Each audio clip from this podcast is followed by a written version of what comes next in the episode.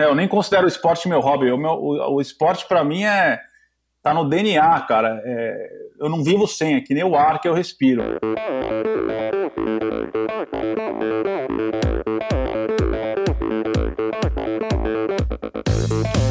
Olá pessoal, aqui é o Nalberto Vôlei. Olá, aqui é o Paulo Kakinov. Oi pessoal, aqui é a Gabriela Mansur. Oi pessoal, aqui é a Bettina Norscheiter. Oi, aqui é a Pamela Oliveira. Olá, aqui é o Guilherme Tâmega e, e esse é o Endorfina Podcast. Sou Michel Bogli e aqui no Endorfina Podcast você conhece as histórias e opiniões de triatletas, corredores, nadadores e ciclistas, profissionais e amadores Descubra quem são e o que pensam os seres humanos que vivem o esporte e são movidos à endorfina.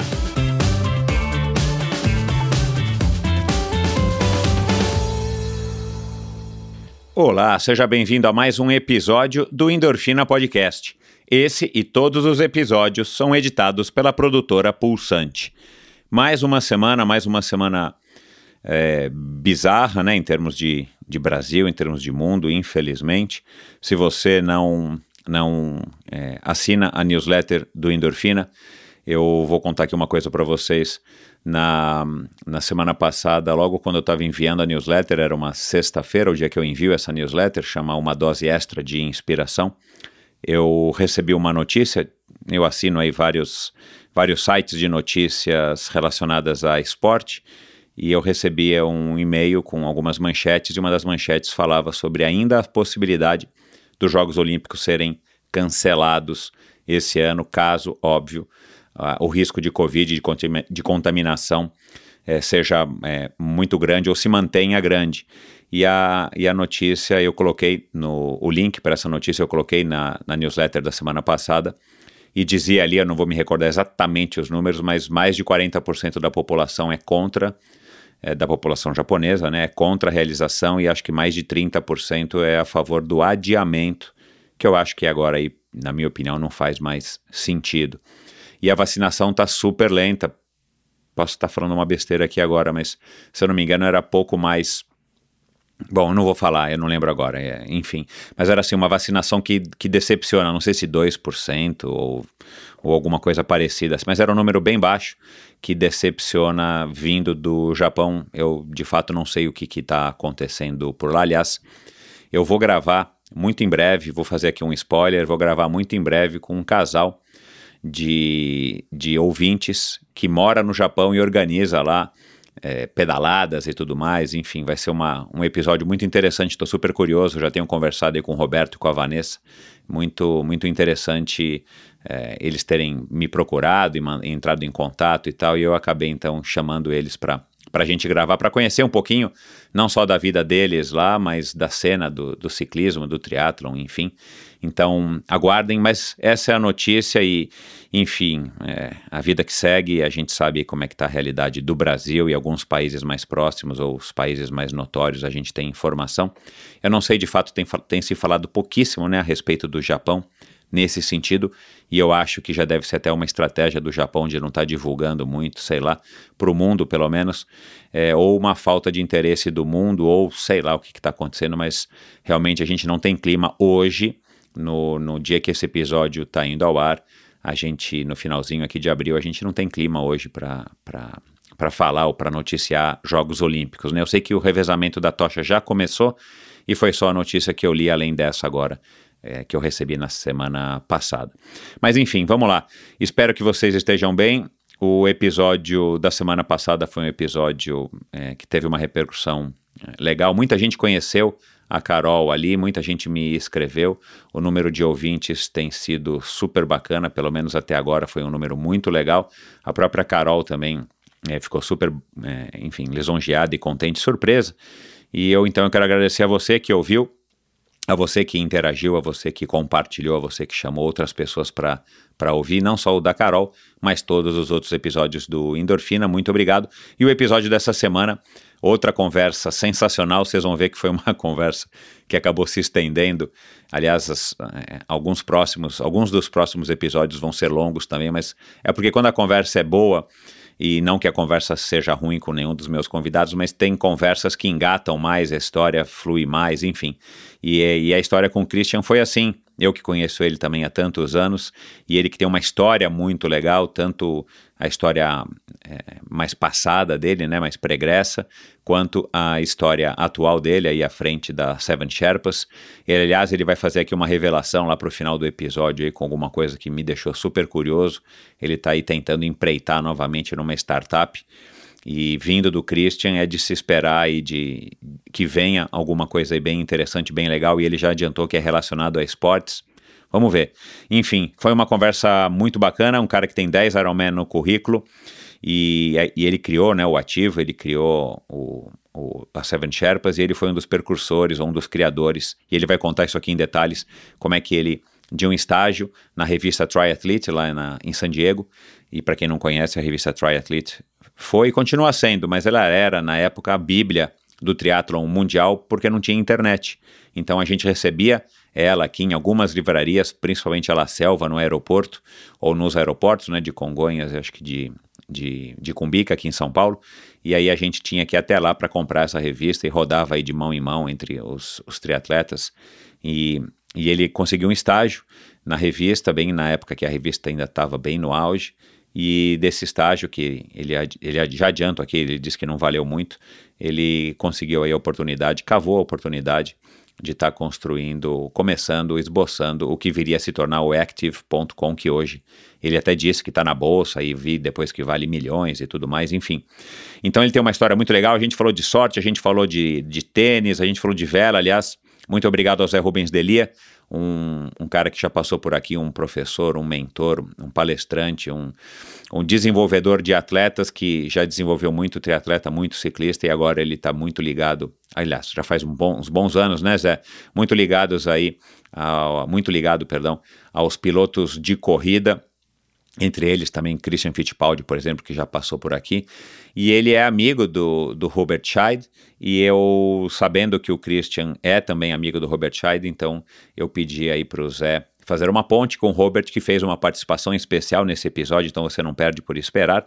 A gente falou dessa amizade, a gente falou do começo dele nos duatlons, dos triatlons, a gente falou do estágio, óbvio, da criação, da saturação do mercado, depois que ele estava aqui na frente do ativo, ele que surfou aí uma onda bem legal à frente do ativo.com, trabalhou junto com o Galvão, surfou também a onda do Ironman, uh, enfim, é, o pior lado de San Diego, minimalismo, sonhos, é, é, foi uma conversa muito ampla, vocês vão ver aí, acho que vocês vão ter que estar tá ou viajando para quem ouve no carro, viajando aí uma distância bem longa, ou é, fazendo treinos longos no, no rolo ou na esteira, ou eventualmente ouvir em três, quatro, cinco partes, mas vale a pena, uma conversa muito legal. Vamos lá então para mais um episódio espetacular aqui do Endorfina, afinal de contas, quem é que não gosta de uma boa história, não é? De origem austríaca, ele vem de uma família de classe média alta de São Paulo, estudou em boas escolas, teve oportunidades que a maioria das pessoas nem sonha e, mesmo assim, sua vida não seguiu o rumo dito tradicional. Foi velejador e tentou a carreira de tenista, mas foi mesmo o triatlon que o fez ir bem longe. Em busca de viver plenamente a experiência da modalidade, ele foi estudar inglês em San Diego, meca do esporte nos anos 90 e uma cidade que acabou o conquistando.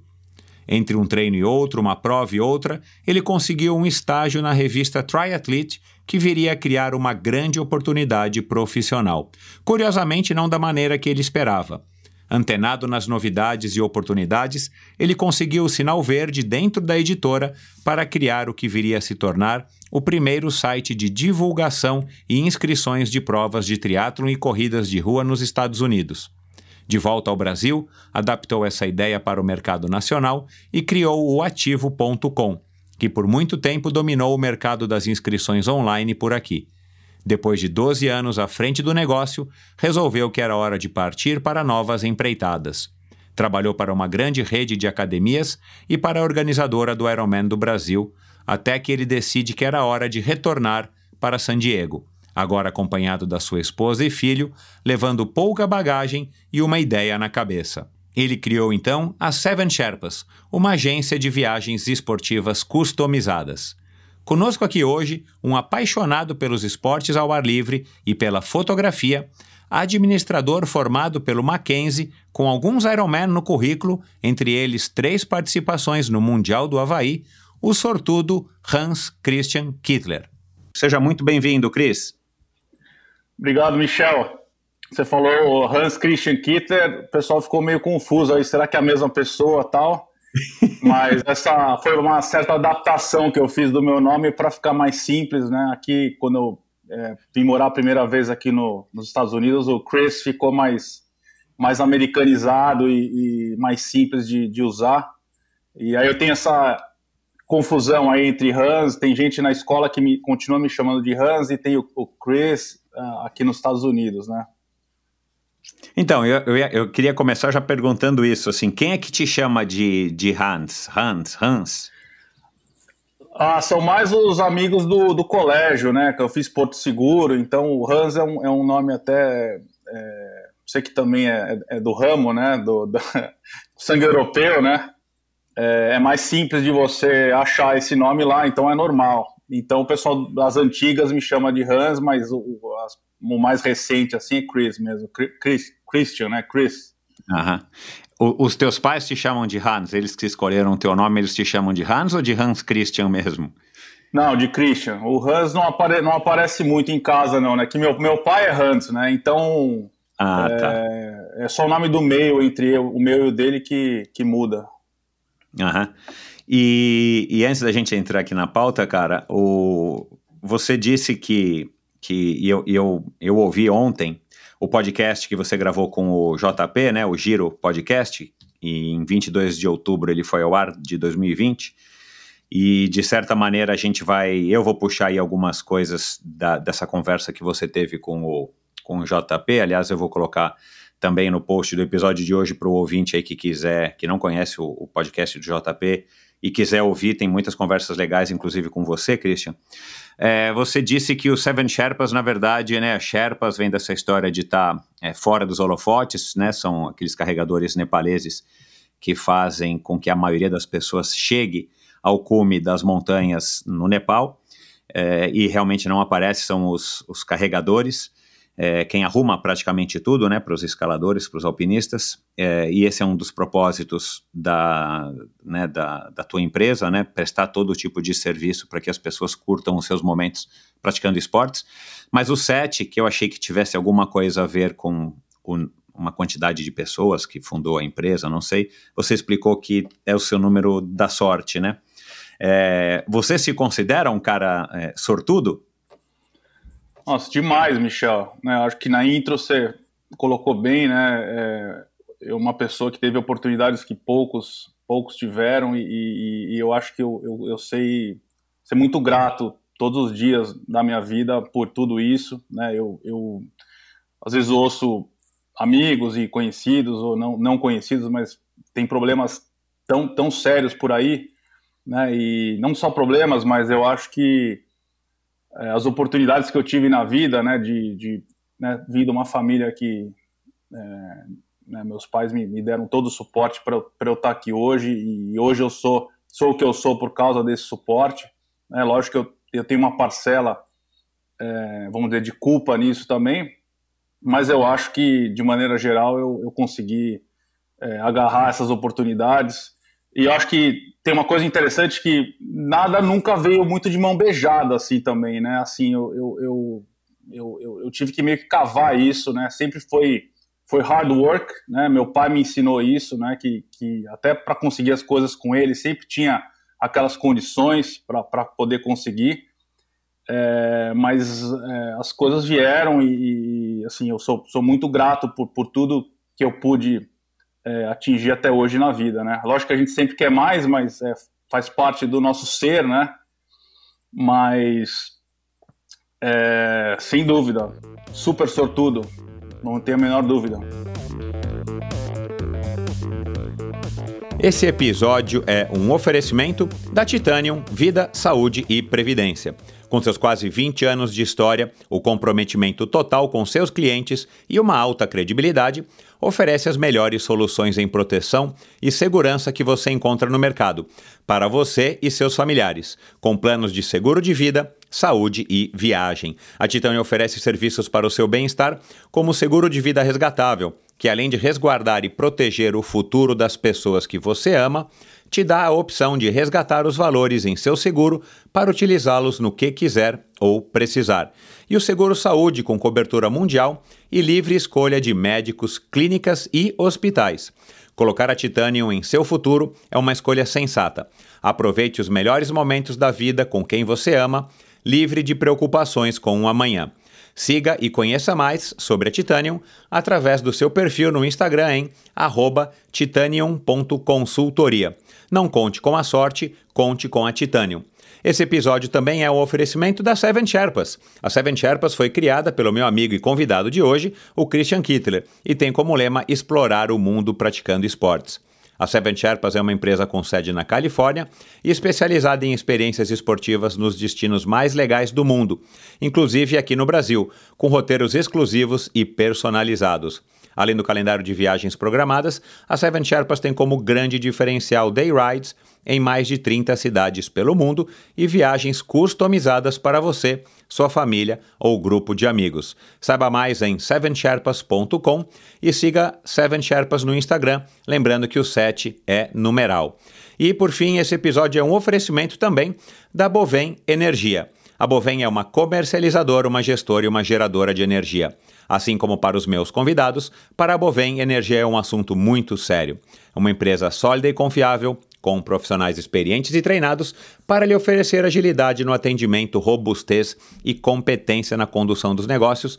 Saiba mais em bovem.com.br e em arroba bovem energia no Instagram. De energia, a Bovem entende. E eu quero começar já com uma surpresa aqui que eu acho que vai ser bacana aqui para você. Vamos lá. Oi, Cris, tudo bom? Como é que você tá? Aqui é o Robert, cara. Tô muito feliz em poder participar da tua entrevista. É, bons tempos aquele que a gente teve, lembra? Porto Seguro, depois Mackenzie. Lembra que a gente revezava para economizar gasolina, eu, você e o Luciano, né? Cada um levava uma semana. Chegando lá no Mackenzie, na Consolação, a gente estacionava na casa do Guilherme Almeida, lembra? O, o que é hoje um dos maiores dermatologistas do Brasil, Madalena para economizar o dinheiro do estacionamento.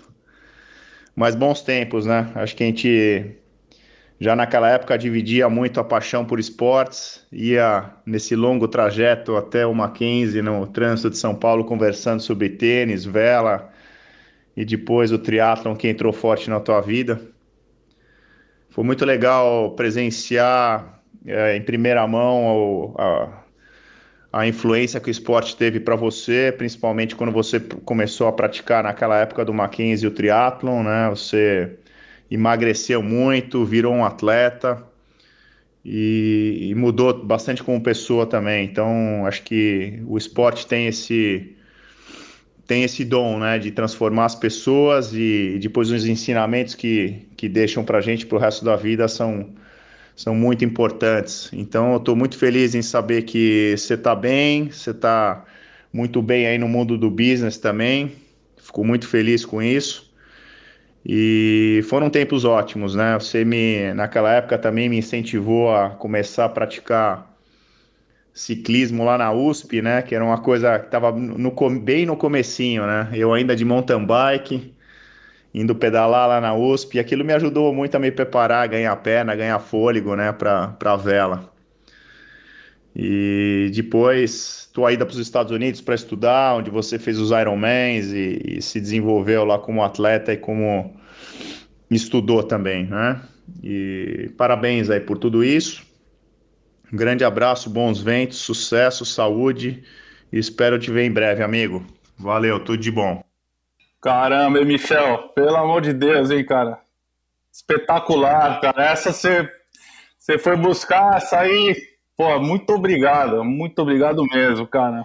É... Robert Scheid, né? Para quem não sabe, né? Para quem não, não reconhece a voz. Pô, Robert, a gente praticamente cresceu junto, cara. É, é, eu, eu, eu, lembro da minha mãe falando, a gente tava no, frequentava o mesmo clube, né, o Yacht Clube Santo Amaro, meus pais eram velejadores, os, os pais dele também, a gente é, começou a nossa vida junto, fazendo corrida de carrinho de, de bebê. e é, aí a gente fez, fez Porto Seguro, não estava na mesma sala, mas o Robert também fez, fez Porto. A gente vele, comecei a velejar, começamos a velejar juntos também no de Optimist, no Yacht Clube Santo Amaro. A gente jogava tênis junto também, porque ele também jogava tênis na época. A gente jogava, batia uma bola antes das regatas. E, e aí a gente entrou na faculdade na mesma sala, no Mackenzie. E a gente fazia rodízio para ir, como ele falou aí, a gente fazia o rodízio para ir para a faculdade. E as bikes iam no carro. Então, qualquer sinal de. Aquela hora que aquela aula ficava chata, a, a gente pegava as bikes e ó, ia para USP.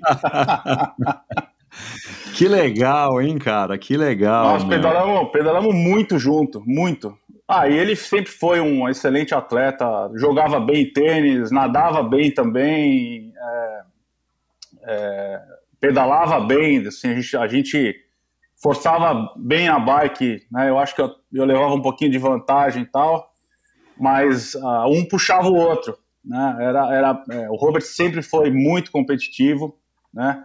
E até que as, as nossas, né? Eu parei, eu comecei a levar o tênis mais a sério, ele, ele começou a velejar mais sério.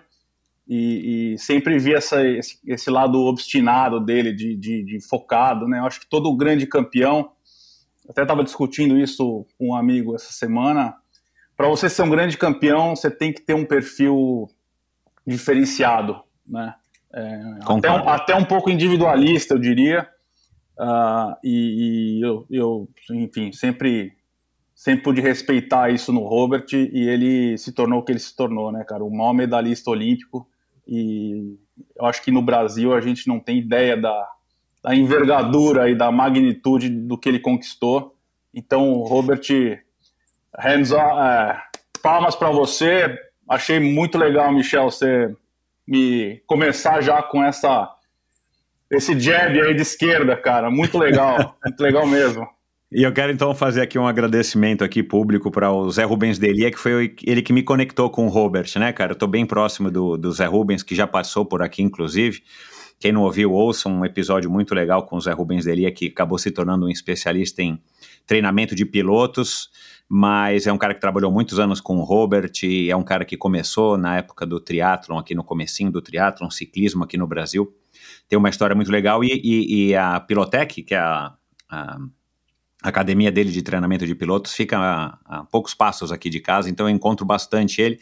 E aí, cara, eu, foi, por, foi assim, por pura coincidência. Eu falei, cara, é, Zé, me conecta lá com o Robert, cara. Eu vou gravar com o Christian. Aliás, o, o Zé manda um abraço para você. Agora, nessa época, o, o, Robert já devia ser um cara que já estava despontando na vela, né? Naquelas classes pequenininhas, Optimist, eu não sei. Ou, ou, ele já era o mega campeão ou ele ainda não era? Eu não, eu não, não me recordo. Não, cara, assim, o engraçado é o seguinte, o Robert, ele era um, ele era um bom velejador já, mas ele não era um cara, assim, é, de é, de ponta, assim, ele, ele, entre, ele era top 10, vamos dizer assim. Ficava quinto, sétimo Entendi. no Optimist. E tinha um cara, que é o Felipe Echenique, que era um chileno. Esse cara era um cara fora da curva, assim, ele era o cara que ganhava tudo, assim, ultra mega, super talentoso, é, um cara super bacana também, eu tenho contato com ele até hoje. Só que o Felipe, ele não tinha o perfil do Robert em termos de personalidade, cara. Ele, ele é um cara, assim, mais sociável, entendeu? Eu tive uma. Fui almoçar um dia com ele e falei, Felipe, cara, você não, você não tem um, vamos dizer, um, um arrependimento, né, de não ter seguido a carreira de velejador tal. E ele me contou um pouco da, da trajetória dele quando ele começou a levar a vela mais a sério e ele ficava lá meses na Europa sozinho, velejando no frio e aquela vida de atleta, né? Que assim, o pessoal vê o glamour, né? Mas não, uhum. vê, os, não vê os tombos, né? Exato. E aí ele falou: Isso não é para mim, né? É, eu, eu, não, assim, eu, não, eu não tô curtindo isso, né? E, e, e no caso do Robert, ele, ele tem um perfil muito mais é, é de, de, esport, de, de atleta profissional, né? É, as pessoas acho que tem, é. não têm muita ideia do que elas têm que abrir mão para ganhar um campeonato, para ser um, campeão, entendeu? Então o Robert ele é, é, acho que grande parte ele, é, é do que ele é hoje é função do, do, do esforço dele, da, da, do que ele ralou para estar tá onde ele está hoje, né? É, no caso, o Felipe era um cara, se o Felipe tivesse o, o mesmo perfil do Robert, talvez ele seria até mais é, premiado tal, mas o, o, Robert conquistou isso em função do, da garra dele e da, da perseverança, né? Sem dúvida. Uhum. Né? Eu acho que realmente é um traço muito comum, principalmente entre essas pessoas mais top mesmo. O cara não, o cara é uma soma de fatores, né, cara? Não é só um ingrediente. E aliás, também nessa conversa com o, com o JP, você falou que quando você tentou a sorte numa na principal academia de tênis, uma das principais academias de tênis do mundo, né, dos Estados Unidos, lá na Flórida, que formou diversos campeões, você logo, logo, ou em algum momento você percebeu que você não tinha esse. Você ia ter que, se você quisesse ser um grande campeão ou um, um tenista do circuito profissional, você teria que sair muito mais debaixo da onde estavam as pessoas que estavam ali na, na mesma época que você. Foi mais ou menos isso que eu entendi. Uh, e isso você já percebeu, cara, que então não era para você. É, por que não tentar mais é, pelo que eu entendi, você ficou poucos meses lá, mas tentar mais e mesmo assim, uh, eu não sei se você sabia na época, né? É, eu também aprendi isso mais recentemente, que você consegue sobreviver, viver, não sobreviver, viver bem, sendo um tenista e não precisa ser o top do mundo. É igual jogador de futebol, né? É, você não precisa ser o Neymar para estar tá vivendo bem. Você pode ser um jogador que joga aqui no Brasil, não sei o nome, não sei se está exemplos, mas é, por que, que você é, não resolveu ir um pouquinho mais e tentar é, pelo menos por alguns anos, essa carreira de tenista? É, assim, o, o minha época no Bolitieri, né, que é uma, uma academia na Flórida, é, dos, um dos técnicos mais renomados aí do, do, do, circuito, né, ele, ele era o técnico do Sampras, do Agassi, do, da Jennifer Capriati na época, enfim, a academia tinha mais de 70 quadras de tênis, era um grande complexo de tênis, é, então, assim, o, o, meu projeto inicial era ficar um mês lá, eu acabei ficando três meses, né? Uh, e aí eu fui. Para tentar, para ficar tentando e vendo como é que você se enxergava naquele universo. É, o investimento, né? Era um lugar. Até um amigo meu me perguntou: ah, como é que era o teu dia lá? Eu falei: a gente acordava tênis, comia tênis, dormia tênis e nas horas vagas jogava tênis.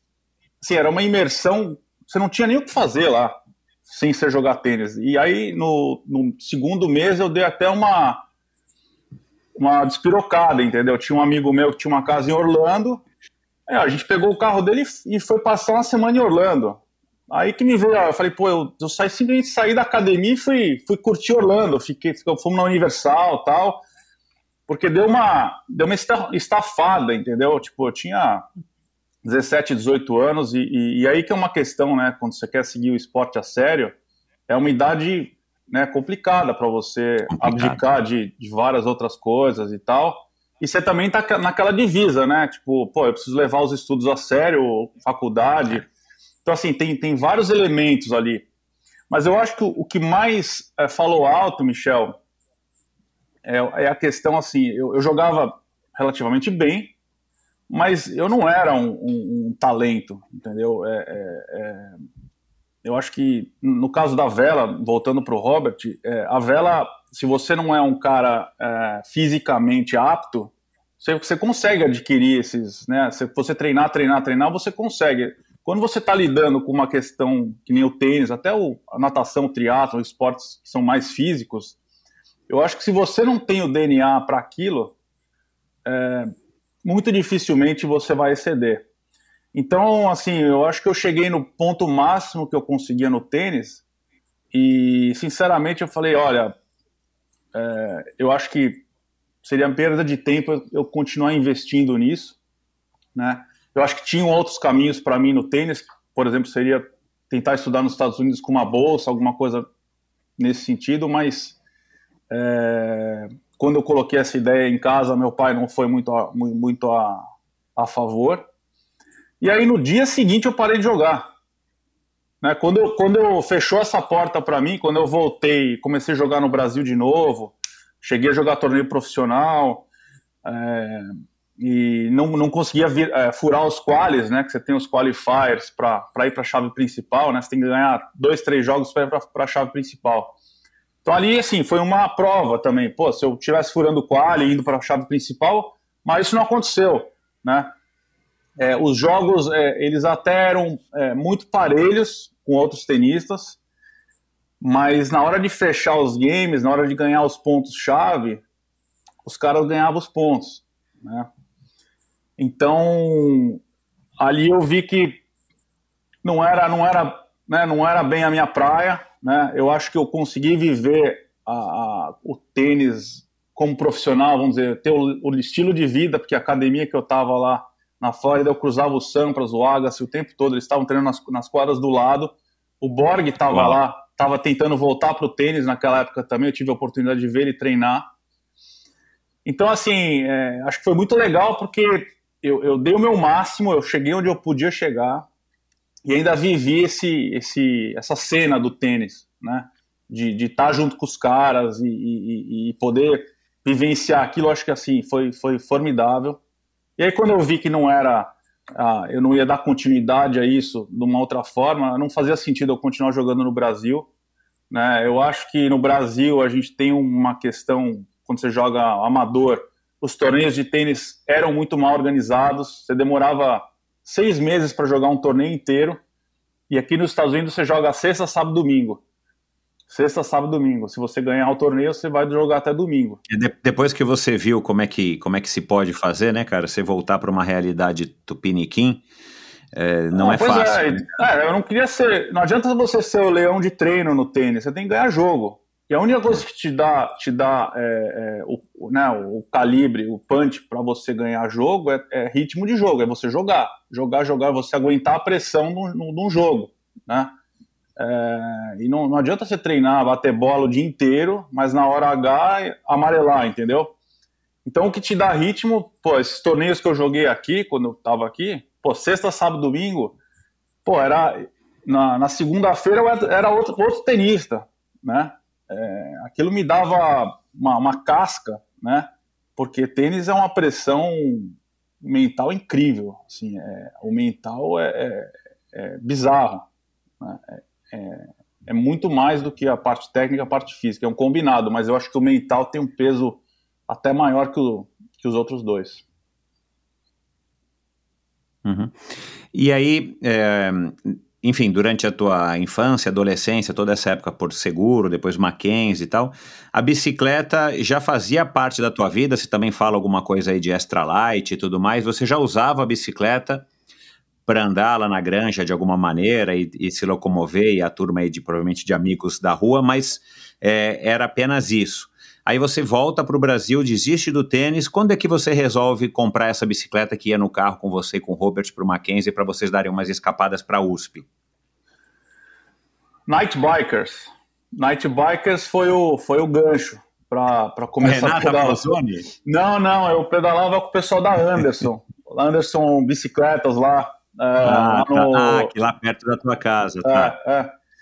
Então, uh, quarta, se não me engano, era quarta-feira, meu, rodei a cidade inteira de, de, de bike à noite com os caras, era um pelotão é, até que ia num ritmo legal tal. E foi isso, eu chegava pô, em casa meia-noite, minha mãe ficava super preocupada. Imagina meu filho pedalando pela, pela cidade, mas eu acho que não tem um lugar na, em São Paulo que eu não fui de bike em função dos, dos night bikers. Foi aí que foi o, uhum. foi o, o estopim né? Porque aí de lá eu fiquei sabendo do duatlon da Companhia Atlética. Tinha um flyer lá, eu fiquei sabendo, ah, pô, ah, eu já tava, eu tava correndo, eu tava correndo um pouquinho, assim, aquela coisa, corre 5 km e tal, então eu tava correndo e pedalando. E aí eu fiquei sabendo desse duatlon, pô, como é que é? Você corre, depois você pedala, depois você corre de novo. E aí fui experimentar, né? Acho que, se não me engano, foi, foi o primeiro duatlon da Companhia Atlética em 93, 4, né? Alguma coisa assim. É, é, deve ter sido por aí, 93, talvez, por aí, é. Que era muito legal, né, Christian? Nossa, era Aqueles muito legal. Da, deixaram um, saudades, né, cara? Dentro do Shopping Morumbi, para quem não tá, ouve, quem tá ouvindo a gente e não conhece São Paulo, é um shopping grande, acho que na época era o maior que tinha, né, em São Paulo, ou um dos maiores, né? É. E que fica exatamente na marginal do Rio Pinheiros. Aí a gente corria por dentro dos estacionamentos, né, do shopping, cada pavimento a gente subia, depois descia e depois a gente pegava a bicicleta que ficava na beira da marginal, pedalava na marginal uma, duas voltas lá, X, não lembro nem a distância, e, e corria mais um pouco lá na, no estacionamento do shopping. Era uma, uma prova bem legal é, que, esses, que esse nosso amigo Célio Balheiro organizava. É, o Célio, o é Célio inclusive, ele foi, foi, foi pioneiro em várias coisas, né? Ele, ele tinha é, a primeira a, assessoria, vamos dizer, focada em triatlon, a Tribasic, que eu também acabei é, frequentando. Ah, né? que legal. Ah, e o Célio foi um dos caras pioneiros também na organização das provas, né? É, né o Sim. Teatro de Pirassununga, é. enfim, é um cara que, que eu devo bastante a ele também, o início lá com, né, um cara que se dedicava bastante à equipe e ele curtia muito o que ele, o que ele fazia lá, ele dava um dava treino de manhã pra gente, ia pra estrada, não tinha tempo ruim, aí ah, no final, no final do, do, do, dia ele ainda fazia um churrasco, uma pizza lá na casa dele e tal. Foi, foram bons tempos da Tribase. É um cara super animado. Eu preciso, eu preciso trazê-lo aqui, cara. Eu vejo, vira e mexe, encontro ele correndo. Encontrava, né, no Ibirapuera, quando o Ibirapuera estava aberto, né, sem a pandemia.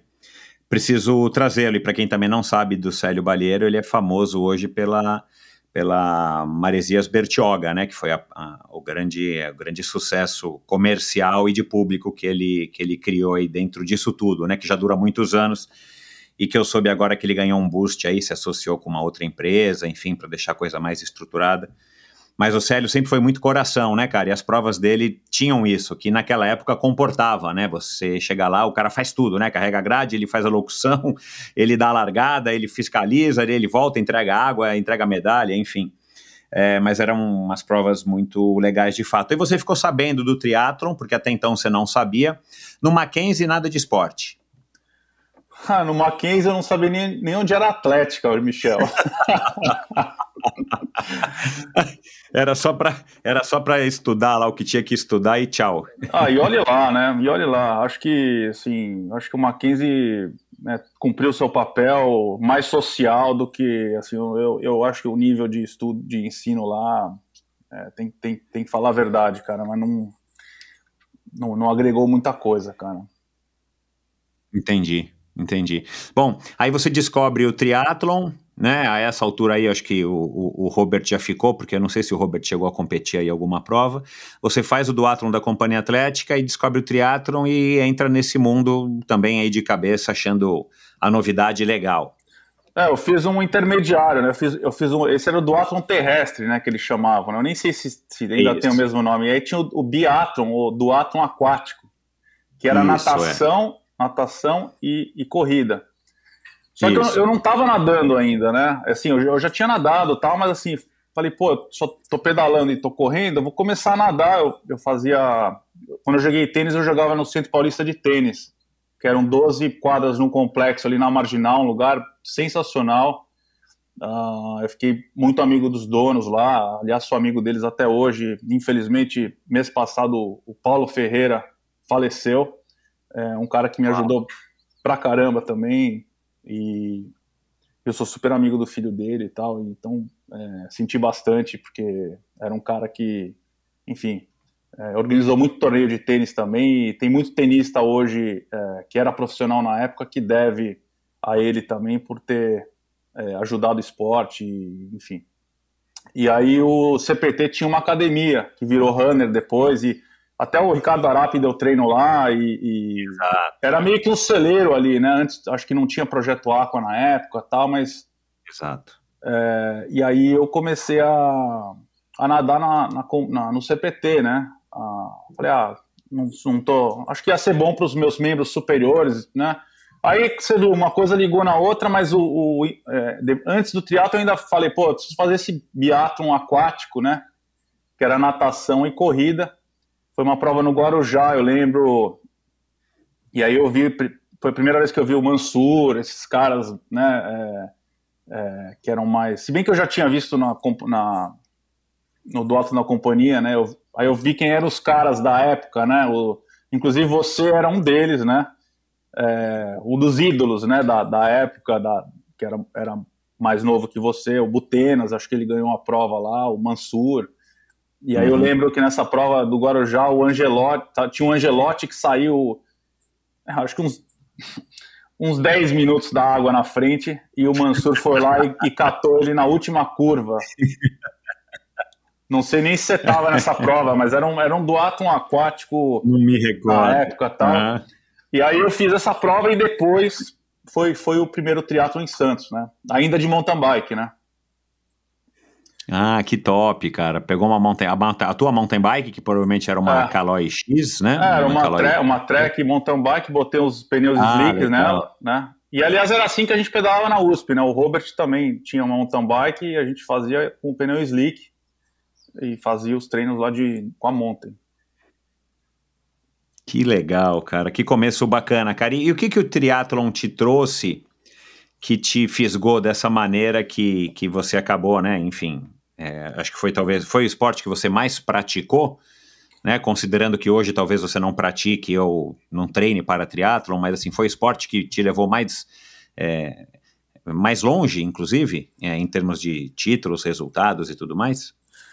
Ah, o triatlo ele, ele vicia, né, Michel? É, é um negócio que você começa a, a, a, você vai em doses homeopáticas, né? E você vai aumentando as doses e o teu corpo vai respondendo, né? Ainda mais quando você é jovem e você quer mais e mais daquilo e a gente vai buscando o desafio, né? Ah, pô, eu corri 10 hoje, amanhã eu quero correr 15. Ah, meia maratona, né? Pô, como é que é esse negócio? E, e aí você vai, né? Você vai indo e e assim, foi assim comigo, né? É, é, lógico que, assim, eu acho que eu, eu, eu, acho que eu fiz uma coisa muito certa, que foi é, não pensar em Ironman muito cedo, e naquela época também a, a, a, o cenário do Ironman era bem diferente do que a gente tem hoje, né? É, você classificar para Kona eram acho que seis, sete provas, e, e não era prova todo final de semana, às vezes várias provas no mesmo final de semana. Isso mudou bastante, né? E eu acho que o perfil do triatleta mudou também em função disso. Mas eu, eu curti a viagem, entendeu? De você ir aumentando as distâncias. E, pô, o dia que eu lembro que, a, quando eu fui fazer o primeiro Olímpico no Rio, com a Tribase, que foi aquela tensão, nossa, Olímpico, caramba, longo, né? Então, assim, eu acho que foi legal que eu fui curtindo cada, cada milestone, né, de, de, de distância, e, e, isso foi, acho que foi muito legal e seria até uma dica que eu daria para as pessoas, né? Que eu vejo muita gente, ah, vou fazer um triatlo, o cara faz o Ironman logo de cara. Acho isso um erro, acho que o cara perde todo o charme da coisa, né? De você curtir esse, ir maturando, entendeu? E, e até para primeiro Ironman para ter uma experiência bacana, né? Que você já, teu corpo já tá, né? O triatlo você tem que dar uma calejada no corpo, né? Para para você começar a andar legal. A não sei que o cara seja um né, ter um DNA diferenciado, né? É, ou já venha de uma outra modalidade, né, principalmente ou da natação ou da corrida, o cara já tenha algum, algum preparo né, anterior. Agora, é, eu concordo com você, a gente já conversou muito aqui no Endorfina com diversos convidados, claro, as pessoas que vieram da nossa geração para trás ainda, mas a verdade é, cara, que com, esse, com essa cultura imediatista que a gente vive hoje, e já já a gente vai falar disso também, que eu acho que aí é um aspecto muito legal aí da, da tua visão, da tua experiência e da própria Seven Sherpas, mas é, é, difícil, né, cara? É mais ou menos, sei lá, você como quando garoto entrar numa, numa, numa loja de doce e você fala, olha, você só pode pegar esses doces aqui, os outros não. Cara, é difícil, cara. Hoje, com tudo que está acessível, né? Desde as assessorias, as, aos locais, às academias, aos clubes. E nós estamos falando de Brasil, né, cara? Que ainda é essa coisa que você sabe como é que é.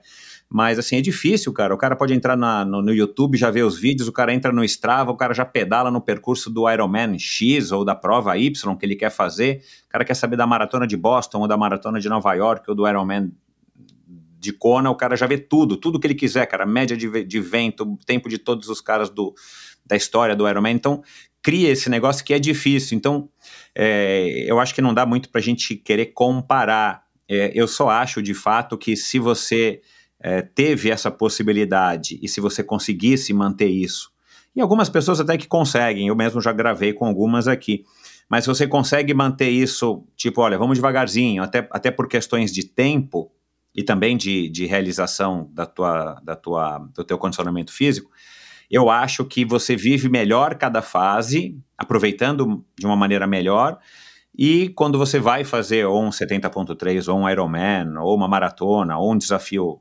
X, de qualquer modalidade que seja, mas um desafio longo, você acaba saboreando mais, né? Sentindo mais o, o sabor daquilo, porque se vem Não, logo. Sem, sem, a menor dúvida. E, e, outra coisa, Michel, eu acho que tem muito cara que faz o primeiro Ironman, e cadê esse cara hoje? Exato, Sumiu, exato, exato. Né? É. E o é. triatlon o é, um... fala muito disso. Exato, o triatlon é, é, assim, acima de tudo, cara, eu acho que é um estilo de vida, cara. Não é, não é. é um é um, um, né, um troféu que você põe na prateleira lá e pô, eu fiz, ou para mostrar é. mostrar para os amigos. Né? O ambiente mudou, né? Isso é verdade. E, e, as pessoas mudam em função do ambiente, né? É, o que eu te é. falei, para a gente, né? Kona era um negócio totalmente é, inacessível, né? Pô, para eu classificar para Kona, são duas, Não, era revista provas. e as, VH, e as fitinhas de VHS que chegavam Nossa. aqui, né, cara? Já bem tardiamente. Nossa, como, como, eu, como eu assisti essas fitinhas de VHS, viu? Impressionante. Tá? Eu não sei nem como ela não furou. Outro dia me mandaram um vídeo no Instagram, no, no, no, WhatsApp, cara, de coisas antigas, falando do quichute, do sorvete que bom, que é da nossa época, e, e aí mostra uma tela de televisão, com aquela televisão né, de seletor na televisão, é, tipo dizendo assim: você lembra quando você tinha que ajustar o vertical do, da, da, da, imagem, cara, que a imagem ficava rodando ou ficava com uma linha no meio? O videocassete tinha isso, né? E de repente lançaram os videocassetes com auto-tracking, né? A hora que a imagem distorcia, ele mesmo auto-corrigia. A gente assistia Iron Man assim, né, cara? O Iron Man do ano passado chegava agora, a fita de VHS, né? Nossa, vários. Eu lembro quando eu fui para a Kona a primeira vez, eu fui cobrir a prova. Uh, eu fui naquela lojinha lá deles, oficial. E, nossa, eu acho que eu comprei umas seis fitas de VHS lá. Do, dos, das provas e dos do aniversários. E, nossa, tem até hoje essas fitas. Tem até hoje. Show. Qual foi o primeiro ano que você foi para a Kona cobrir? Foi 98. Foi, foi inclusive pela, pela Triathlete. Uh, fui, como ah, fui, fui, como fotógrafo e, e eu cobri em 98, mas já estava já tava naquela pegada de querer fazer a prova, né? Já, aliás, o meu, meu primeiro Ironman foi em 98, mas não Kona, eu fiz o, o Great Floridian lá na Flórida, que era é, era a repescagem, né? Quem não era mais ou menos até não sei se era no mesmo dia, mas era outubro e aí o pessoal que não pegava vaga para Kona ia fazer o Great Floridian para não passar em branco, né? É, eram os remanescentes iam para lá. Mas é, eu fiz, é, é. pô, eu, eu... eu você Fala. pode falar disso aí que você queria falar? Eu só quero contextualizar aqui a, a, ao ouvinte, porque eu falei na introdução, aí você começou a fazer triatlon aqui no Brasil, você resolveu aprender inglês, você foi querer fazer uma imersão lá em San Diego e você já escolheu San Diego porque naquela época San Diego era a meca do triatlon, né? Acho que hoje já está mais dividida. E aí, depois que você fez o estágio, você acabou conseguindo, eh, desculpa, fez o, o, é, o teu curso, você acabou conseguindo fazer um estágio na Triathlete, que, porra, era um sonho, né, meu? Você fazendo triatlon, conseguir um trampo na Triathlete, é, morando em San Diego e, e né, na meca do triatlon, e aí foi aí que você agora ia falar, né, do, enfim, né, do Great Floridian, que você foi cobrir o, o Ironman de Kona, só para contextualizar o ouvinte. Ah, é. O, eu acho que o, o negócio da revista. É, eu conheci o, o, dono da revista nadando aqui na Universidade da Califórnia. E, e aí eu comentei com ele que eu precisava fazer um estágio. Ele me convidou para fazer o estágio lá. E. Sim, foi uma super oportunidade e tal, mas assim, não foi um estágio que, né, depois de um certo tempo, ele não estava me agregando mais em muita coisa. E aí foi quando eu arrumei minhas coisas para ir embora e agradecer ele pela oportunidade. E a gente começou a conversar. Eu tinha uma relação muito boa com ele. Até encontrei com ele essa semana andando aqui em La Jolla.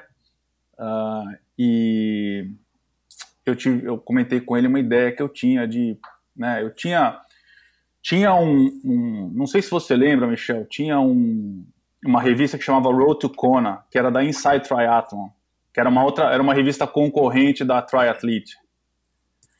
No Road to Kona, Aham, você é. tinha A ali, Inside Triathlon eu lembro, esse Road to Conan eu não lembro. é, o Road to Kona era um, era um special issue, né, uma, uma edição especial do, do, do, do Inside Triathlon, né, tinha, tinha, era uma concorrente direta da, da Triathlete na época, e ele tinha ali todos os qualifiers, que não eram muitos, né, todos os qualifiers para Kona. E naquela época você tinha até triatlons olímpicos que eram qualifiers, né? Tinha o, o Mrs. T's lá em Chicago, você tinha meio, meio Ironman, né? Na época não era 70.3, era meio Ironman, é, Buffalo Springs, é, é, Allentown, uh, tinham provas também na Europa.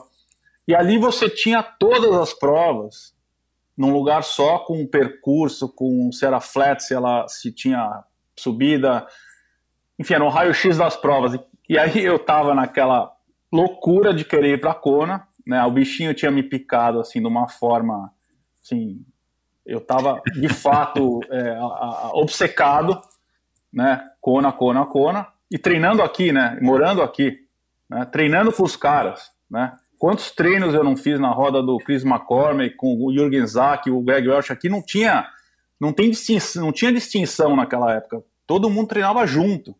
Tinha, tinha o treino de quarta de quarta-feira, que era um pelotão mais longo, tinha o treino de pedal na, no sábado, o Saturday Ride, e uma corrida de, de na terça-feira, que era o Tuesday Run.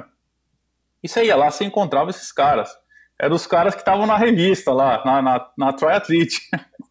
que eu estava acostumado a ver né, na revista só. Eu falava, cara, eu tô treinando do lado deles, cara. Então, assim, de novo, acho que foi, foi parecido com aquela fase do tênis, mas até um pouco mais intensa, né? Porque eu treinava com os caras. Né? Lógico que eu não estava no nível deles, mas né, uma coisa diferente aqui que eu aprendi assim: treino é treino. Então, no treino ninguém apostava corrida, era treino para a gente treinar. Né? Então, não tinha distinção amador, profissional.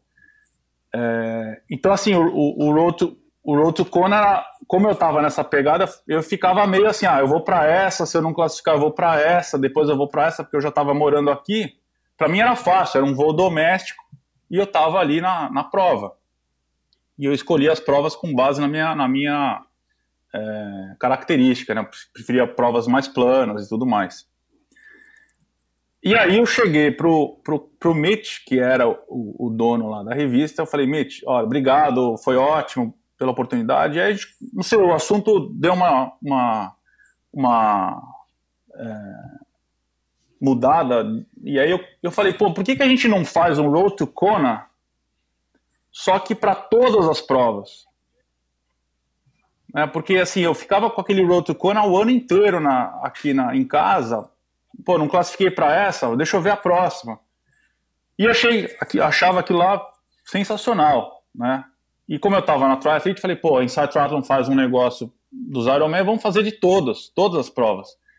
E aí ele virou para mim e falou, então vamos fazer o seguinte, esquece a revista, trabalha, você vai trabalhar nesse projeto, é seu projeto.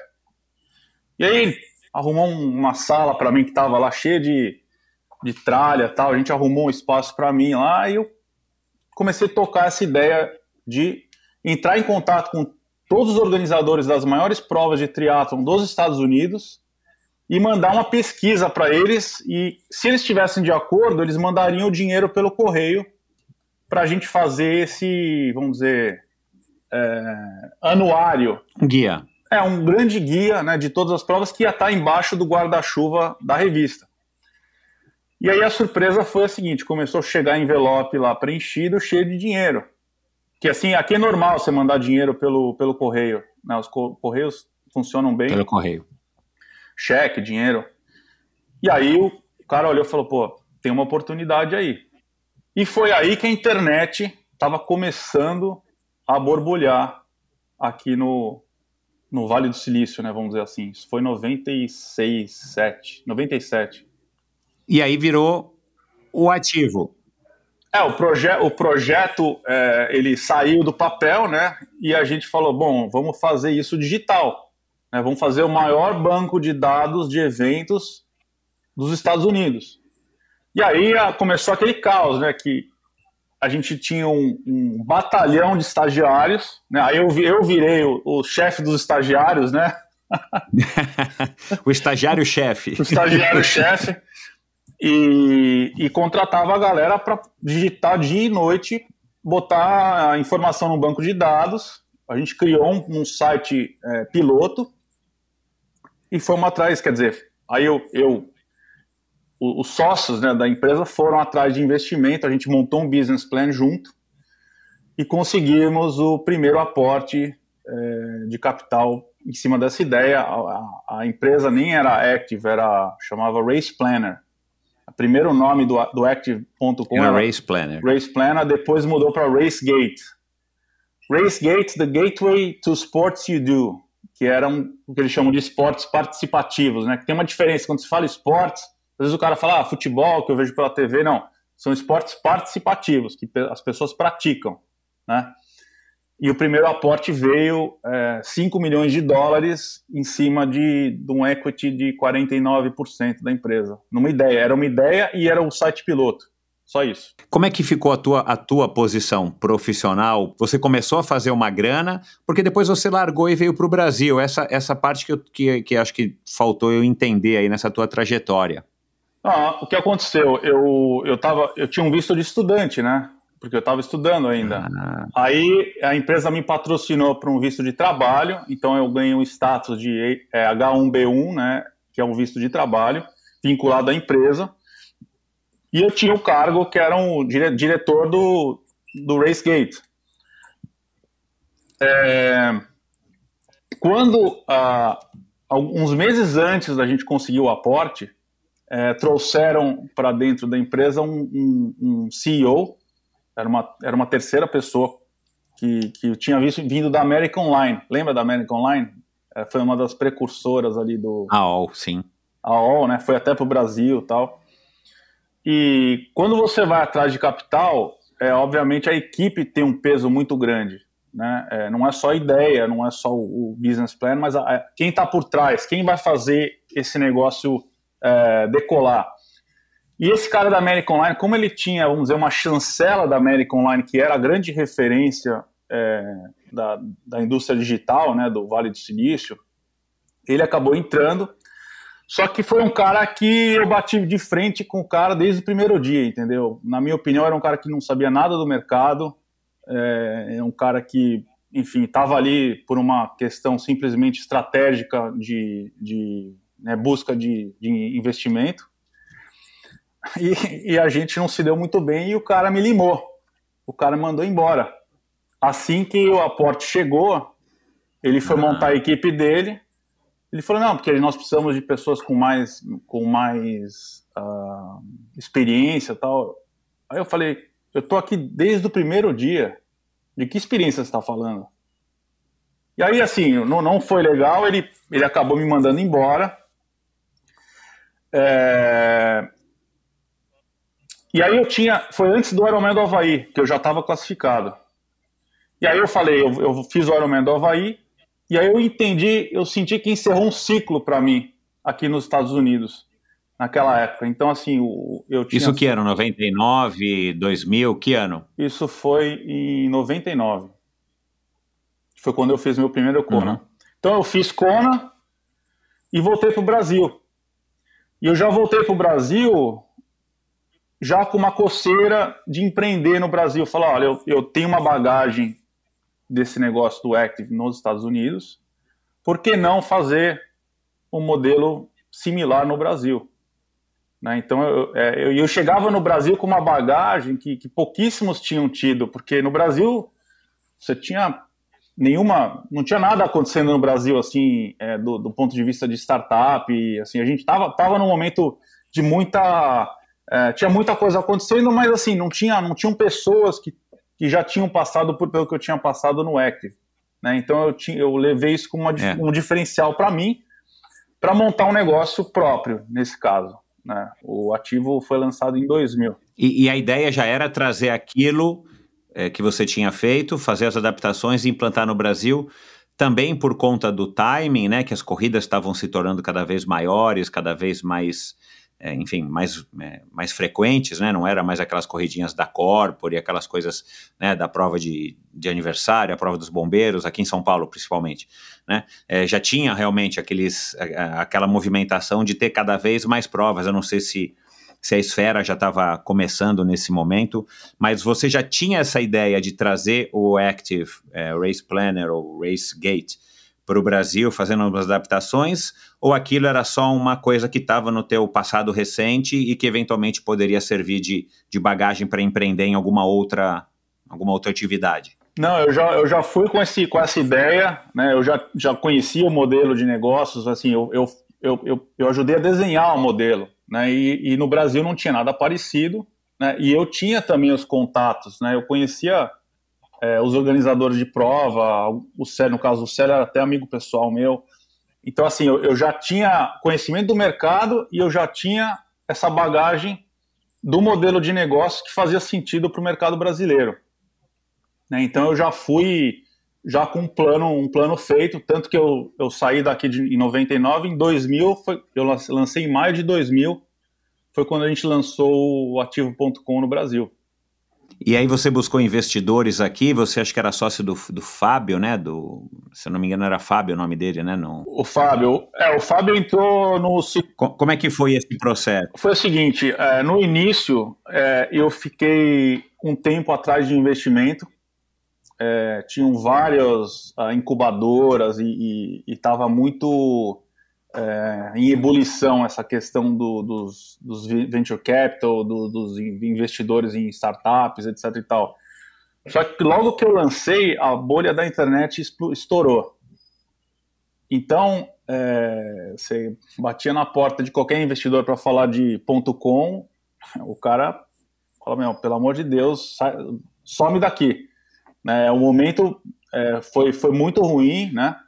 É, não sei se você sabe por que, que estourou a bolha, né? A gente é, tinha-se é, é, é, uma ilusão, né, de que os banners que, que a gente colocava antigamente tinham os banners, né? Aliás, acho, acho que até hoje tem, mas de uma, de uma forma diferente. A gente não tinha social media, nada mas eles a, a taxa de clique nos banners eles viram que era muito baixa então o impacto da publicidade não era nem perto do que eles imaginavam que fosse.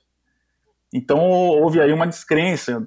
Pô, esse mercado a gente achou que era, era, era aqui, mas não é aqui embaixo. Então, assim, é, os investimentos minguaram, várias empresas quebraram também, né? Porque é, não dá, não dá para viver de vento, e o mercado estava ainda engatinhando do ponto de vista é, publicitário, né? E, e aí eu falei, bom, beleza, eu acredito no modelo, né? Eu já eu já estava numa numa numa fase de lançamento mesmo, né? E eu falei, bom, eu vou continuar com os meus próprios recursos, né?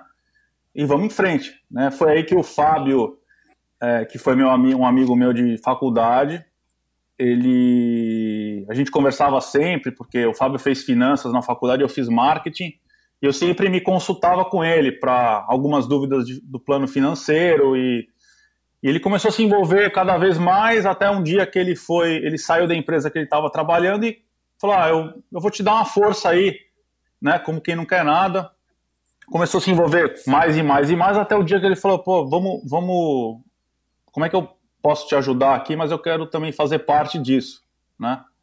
E aí a gente fechou a sociedade, ele entrou como sócio do, do negócio, né, cuidando mais da parte comercial e, e, da parte financeira, e eu ficava mais desenvolvimento de negócios e, e marketing. E aí vocês surfaram essa, esse boom, o início do boom da corrida, principalmente vendendo foto no início, que era uma coisa que eu entendi que no Active não tinha, né? e vocês começaram a fazer inscrição de prova, que isso já era uma coisa que você já tinha sugerido lá, né, nos Estados Unidos também, né, para o Race, Gate, foi o, último, foi o último nome antes de você sair de lá, isso.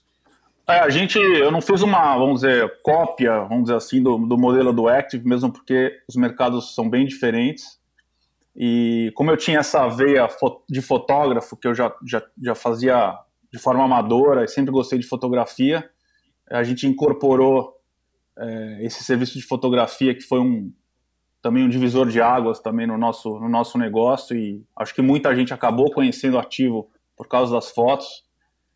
Então assim o, o modelo de negócio do ativo achei foi, foi muito muito muito acertado, né? Tinham várias fontes de receita, a gente não não tinha só a inscrição como como fonte de receita, né? E aí no no meio do caminho, quando a publicidade na internet começou a, a pulsar forte, aí foi aí, aí sim que a gente surfa a onda, Michel, porque a gente já tinha a base de, de tráfego grande para né, o público. E aí quando a Nike chegava e falava, então, eu quero mandar um mailing para o seu mailing e quero fazer uma campanha, cara, para mim era o dinheiro mais fácil do mundo, porque falava, sério, nós vamos ganhar, sei lá, 50 pau para fazer isso? que é assim, o que dava trabalho lá era, era fazer as inscrições, fechar as parcerias com os organizadores, tinha questão de pagamento, que na época era super precária. Eu arrancava os cabelos com o pessoal de TI e falava, cara, não é possível que esse negócio não está funcionando. Aí dava um problema de comunicação, isso batia no cliente, o cliente reclamava, eu tinha que ter um atendimento bom para poder suportar isso. E aí quando os caras chegavam, pô, eu quero mandar um e-mail marketing, quero te dar 30 pau, eu falava, falava pro cara, não, não é, não é possível. Então, assim, a grande onda mesmo do ativo foi quando a publicidade entrou como. que não era, não estava no meu business plan logo de cara. Né? Você tem que ter um corpo antes de começar. Né? Exato, é. E aí é, foi, foi assim, eu acho que o, o, momento áureo né, do ativo foi quando entraram grandes marcas com, com patrocínio, com, com grandes verbas de publicidade, porque nós éramos o, o, a referência, né? E aí você fez o seu primeiro milhão e, e comprou um, uma Paraty GLS nessa época, né, para ostentar. Cara, como é que você se manteve? Aí é uma outra curiosidade que eu tive, cara. É, cara, é, vocês trabalhavam, claro, durante a semana, né, para processar tudo o que vinha do final de semana e para manter a empresa em pé, mas durante os finais de semana era prova principalmente no domingo, né? Aos domingos, vocês fotografando, claro, não era só você fotografando, mas eu imagino que você tenha fotografado muitas. Eu lembro de você em pé é, fotografando algumas provas que eu participei. Mas como é que era a tua, a tua vida pessoal esportiva nessa fase aí que que parece que durou aí uns 12 anos, é isso, né? O ativo, quer dizer, sob a sua gestão, né? O ativo continua até hoje, antes de você vendê-lo é, para o grupo Esfera, né? Organizador de corridas. Mas como é que você se manteve ativo fisicamente e competindo as tuas provas, triatlon, mais conas, né? Ironman da Áustria, esse que você me mandou uma foto que eu publiquei, enfim. É, quando a gente é jovem, né, Michel, a gente tira energia ah, é, assim, até hoje, assim, hoje eu não sou tão jovem, mas assim, eu, eu sempre sempre fui meio inquieto, assim, eu sempre, assim, nunca, fui muito de estudar, de, de ficar parado num lugar lendo um livro, assim, é uma deficiência que eu tenho. Eu, eu, por isso que eu vim até estudar inglês aqui nos Estados Unidos, porque eu me recusava ir numa sala de aula para aprender um idioma. Eu não consigo ficar parado. Então, assim, a, a, o ativo com a minha é, atividade física, é, é, as coisas elas meio que que se juntavam, né? Então, assim, eu, vi, eu vivi o esporte intensamente, né? Eu acho que o, o, o meu privilégio, né? Voltando ao começo do nosso papo, é de eu poder ter feito da minha profissão, a minha paixão, o meu hobby. Né? Eu nem considero o esporte meu hobby. O, meu, o, o esporte, para mim, é tá no DNA, cara. É, eu não vivo sem, é que nem o ar que eu respiro. Né? E não é. Isso não é clichê, não. Mas é, é, eu treinava, pô, como a gente, todo mundo treina aí, né? Madrugada e fazia, e na hora do almoço pegava a bike e ia nadar na, na, na runner lá, que era, era perto de casa. De noite fazia o treino, né? Corria na granja ali. Então, assim, eu, eu, eu montava a minha, minha rotina ali.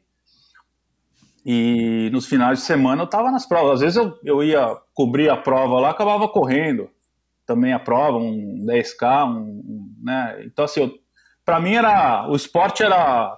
Nem sabia o que, que era mais trabalho, o que, que era. O que, que eu tava, se eu tava treinando. Não tinha de, é. Então não, não dava para discernir mais o que, que o que, entendeu? Ô, Christian, e, e, durou 12 anos, né, cara, o ativo nas tuas mãos até você se desfazer dele. É, vender ele, né? Que eu imagino também que tenha sido aí uma grande oportunidade aí, né? A registradora, né? Já registrando aí mais, mais para os seus cofres, que já já a gente vai falar de grana também. Uh, claro, é, é uma outra visão, o mundo mudou, né? Mas olhando para trás dessa época, você, por exemplo, se arrepende, cara, de ter vendido o ativo? Um, eu entendo que no momento foi a melhor decisão, e, e, e, você já disse isso também na conversa com o JP, que o mercado já estava saturado e que você achava que aquele modelo não funcionava mais. Talvez para a Esfera sim, porque a Esfera era uma empresa completamente verticalizada, que, né, que fabricava os números e entregava as provas, e era legal ter uma plataforma de, de, de, de comunicação, de inscrições e tudo mais na internet forte como ativo. Isso eu entendi. Mas hoje, olhando para trás e vendo como é que o mercado evoluiu, você acha que, de repente, se você tivesse é, segurado o ativo por mais dois, três, quatro, cinco anos, ele poderia ter mudado e estaria hoje né, num outro patamar e com oportunidades, de repente se tornando até uma rede social, por exemplo, é, do, do, dos esportes, de alguma maneira? Você já chegou a pensar nisso? É, eu, o, o, o ativo, ele no modelo de negócio original, eu acho que a gente conseguiu levar ele até onde dava, né, até começaram a entrar os concorrentes e a gente começou a ter concorrência. Eu praticamente surfei a onda no início, uns quatro, cinco, cinco anos, talvez mais, como pioneiro e único, única empresa. Né? Eu brinco que entrou tanta empresa de fotografia no mercado que tinha mais fotógrafo que corredor uma época, né? Então, assim, eles vieram também com, com uma política de preço diferente, enfim, a gente teve que se ajustar e os volumes também caíram. Né? Então, assim, é, como qualquer negócio, Michel, é, você tem que se reinventar, ainda mais nos dias de hoje que a informação é muito mais rápida, as tecnologias estão é, muito mais rápidas. Né? Surge uma tecnologia hoje que mata já uma série de empresas e a gente tem visto isso numa velocidade cada vez maior. A gente deveria ter, é, a gente teria que se reinventar sem dúvida nenhuma, né? Eu não sei qual que seria esse caminho. É, na época também não tinham mídias sociais, então é, ajudava, nos ajudava a ser um, um, hub onde centralizava, todo mundo ia né, www.ativo.com, ao invés de um celular, não, não tinham smartphones. Uh, mas, assim, eu, eu, eu não me arre... acho que o, o fator mais uh, que definiu isso foi o seguinte: a gente estava em rota de colisão, eu e o Fábio, a gente estava. A gente não se entendia mais e, e a gente estava. Hoje eu sou amigo dele, a gente se fala de vez em quando, enfim, no hard feelings, mas assim, naquela fase, a gente, assim, ou sai você ou saio eu. Foi bem essa conversa, entendeu? E, uhum. e aí Nessa semana foi muito, foi muito interessante porque apareceram três opções de saída do, do sócio, de compra e do nada. É assim, uma coisa muito louca, Michel. Foram 10 anos tocando o negócio, ninguém nunca tinha batido na porta. E em uma semana, depois que eu tive essa conversa com o Fábio, a gente até tinha colocado um consultor do Sebrae para tentar, tipo, é, como é que chama? É, terapia de casal, sabe? Ah, que legal. Aí teve um, teve um dia que eu liguei para o consultor, falei, o nome dele era Matos, eu, um cara super bacana. Foi muito legal, assim, ter essa, essa experiência com ele. Eu falei, Matos, me fala uma coisa, na real, você acha que a gente deve continuar ou não?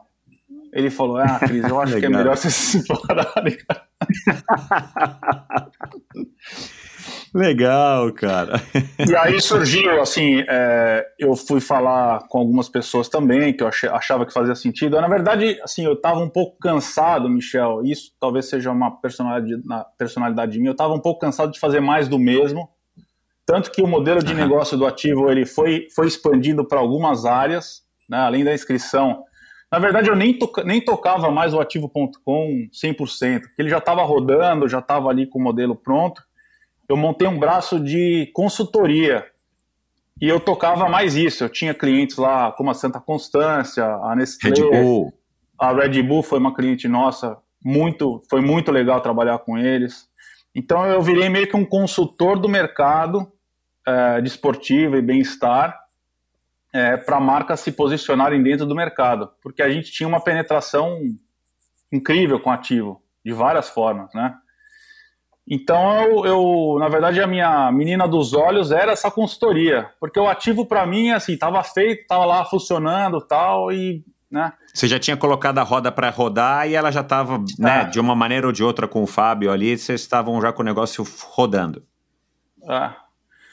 E aí apareceu essa conversa com a Esfera, é, para o ativo.com fazia sentido, porque é, a Esfera organizava mais de 140 eventos por ano, era assim, uma máquina Uma máquina. de organizar prova. evento e de tiquetagem, assim, é, eles tinham números bem interessantes, então só, só de colocar o ativo nessa estrutura você já está incorporando mais ainda a empresa, né?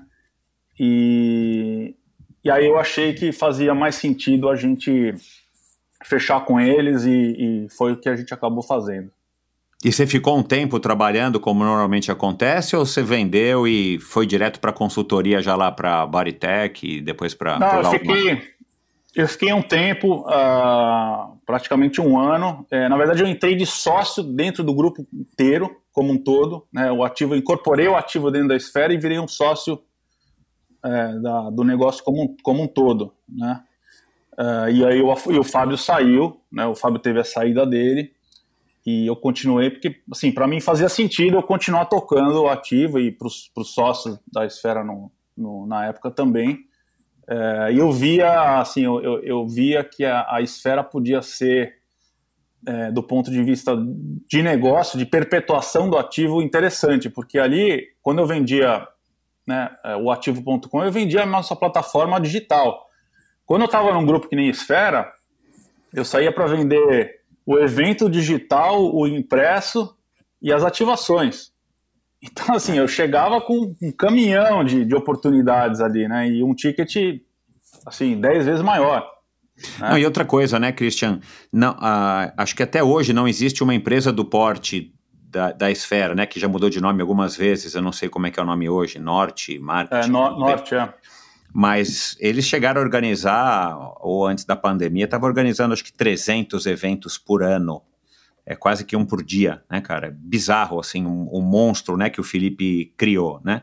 Então, talvez também você não tivesse, né, se você olhar para o lado, bom, quem é que pode se interessar pela minha plataforma, né? O Ironman estava começando ali, né? E mesmo assim o Ironman naquela época ainda era só uma prova, né? O Galvão acho que demorou um tempo, né, para lançar meios e depois o mais recentemente aí o 3 Day Series. Então também era era a, a empresa, né, para você fazer negócio, né? Ah, sem dúvida. Eles, eles botaram esse mercado de cabeça para baixo, né? De volume, volume, volume, coisa que a gente tinha organizadores de evento de vários anos, né? O Célio, o José João da Silva, que tinha duas, três provas lá, e os caras chegaram, assim, robustos, Chegando, né? é. Comprando, comprando uma- a- toda a parte de, de estrutura, né? Que você sabe muito bem que isso, isso tem um custo. Então, assim, a máquina, a máquina rodando, cara, era uma, era uma trituradora, né? Verdade, é. é. Bom, é, aí você foi fazer a consultoria, depois saiu do, do ativo. é, é, você se desligou também da sociedade ou você continuou sócio? Você é sócio até hoje? Não, não, eu, eu, eu me desliguei da sociedade, né? É, eu, eu, enfim, entendi que tinha encerrado um ciclo lá, meu filho estava para nascer também, e, enfim, tive alguns, algumas passagens difíceis lá que, assim, para mim estava um pouco difícil de engolir. Eu meio que, que joguei a toalha e, e saí. E, e meu filho ia nascer, eu falei, ah, eu quero, quero tá numa com uma energia legal para a chegada Aham. dele e tal e virei a página, entendeu? Uhum, uhum. E aí você ficou aí uns dois, três anos fazendo essa consultoria para a Baritech, que eu entendi que também é uma coisa muito pontual, né, para um aplicativo deles, né? É, eu, eu um amigo, um amigo meu que estava no Comitê Olímpico tinha comentado que o Acioli queria fazer um modelo de negócio digital da, da Bodytech e, e aí eu fui lá conversar com ele. Ah, na época, não sei se Urquiza ainda, Luiz Urquiza ainda é o CEO lá da, da, da, Eu acho que é. da Bodytech. Aham. E a gente, assim, eu fui contratado como consultor para fazer um modelo digital para a Bodytech. Né? O Acioli tinha milhões de ideias. Ah, aquele, não sei se você já conversou com ele, mas ele é um cara cheio de ideias. Ele fala para caramba, tá? Mas assim, ele precisava de alguém para botar no papel. E eu já tinha tido experiência né, com, com outros os meus outros projetos tal e expertise no digital. E a gente desenhou um modelo de, de, de aplicativo para ele. Se não me engano acho que é, o, nome, o nome hoje depois eu saí entreguei o projeto lá é BT Fit se não me engano acho que tá tá, tá aí rodando. Que era uma vamos dizer uma terceira bandeira né, do grupo Bodytech que eles tinham recém comprado a fórmula então a Bodytech era o produto premium, a Fórmula era um produto de bairro, né, uma academia mais enxuta, e aí você teria o BT Fit como sendo o, a plataforma digital que aí você distribui isso na internet para o Brasil inteiro. Né? Você independe, de, uma, de uma estrutura física, né? E aí depois você foi para o Galvão, né? É, entregou aí o aplicativo, foi para Latin, e desenvolveu alguns projetos lá. Continuou praticando teatro, você, daí você foi, né, nesse, todo esse meio tempo você foi de novo mais duas vezes para Kona, você foi para o Campeonato Mundial de Maui, né, de, de, de, de X-Terra em Maui, enfim, você tem uma carreira aí bem, bem interessante é, também no, no triatlon como, como amador. E aí você, de repente, é, aí já estou seguindo aqui a tua linha de raciocínio, você se viu irrequieto ali de novo na, na, na, na era Latin, né, que hoje é Unlimited, e você fala, cara, eu vou preciso me mudar para os Estados Unidos, voltar para San Diego, que eu entendi que conquistou o teu coração. Foi mais ou menos isso? É, Michel, San Diego nunca, nunca saiu da minha cabeça. Né? Eu tenho uma, uma conexão com esse lugar que é impressionante. Desde, desde o primeiro dia que eu pisei aqui, é, é uma coisa assim muito forte e, e hoje eu posso te dizer e isso já estava claro para mim que esse esse aqui é o meu lugar no mundo, entendeu? É, até tem alguns amigos que estavam aqui na época e que vieram para cá, a gente às vezes se reúne, o, o Akira, o Marcos, Marcos Castelo Branco, é, a gente a gente sempre fala, pô, San Diego, San Diego, e eu, eu, eu tive, de novo, o privilégio de ter conseguido vir para cá. Uh, então, assim, era uma, era uma coisa que estava sempre na minha cabeça, né? É, é, eu lembro que, é, por exemplo, quando eu me separei da minha, da minha primeira mulher, a primeira coisa que eu, que eu fiz, eu fiquei muito mal nessa época. A primeira coisa que eu fiz foi pegar meu passaporte e, e vir passar uns dias aqui, porque era um lugar que me faz bem, né? É, eu vim fazer o enxoval do meu filho, eu não fui para Miami, eu vim para San Diego. Então eu vinha para cá de tempos em tempos, né, dar uma renovada na, na, na energia dar um reset na, na cabeça, porque sempre foi um lugar que me fez muito bem. E, e aí, quando, quando apareceu a oportunidade, uh, né, de eu, de eu, ter vendido a esfera, e, e meu, tava com um filho pequeno numa, numa fase boa para ele, estava com três anos, é, era uma época legal para vir para cá. E aí eu, agora com, com, a, com a Letícia, né, minha, minha atual esposa, também era ela foi parceira na ideia, comprou a ideia na hora, né? Isso é importante também. E aí, assim, foi meio que um no-brainer, cara. Assim, a janela abriu e eu, e eu pulei, né? De cabeça. Né? Falei, agora, agora. Mesmo, mesmo não sendo mais, talvez, a meca do triatlon, está distribuído, né? Porque San Diego ainda é o berço do triatlon. Mas para você, já o triatlon não sendo mais tão presente como foi um dia, né? Porque você já está numa outra fase, o Kevin já está aí e tudo mais. É uma outra fase, mas mesmo assim você ficou com essa memória afetiva, acho que dá para dizer assim, dessa cidade, né? Eu tenho isso com San Diego também, não sei, né?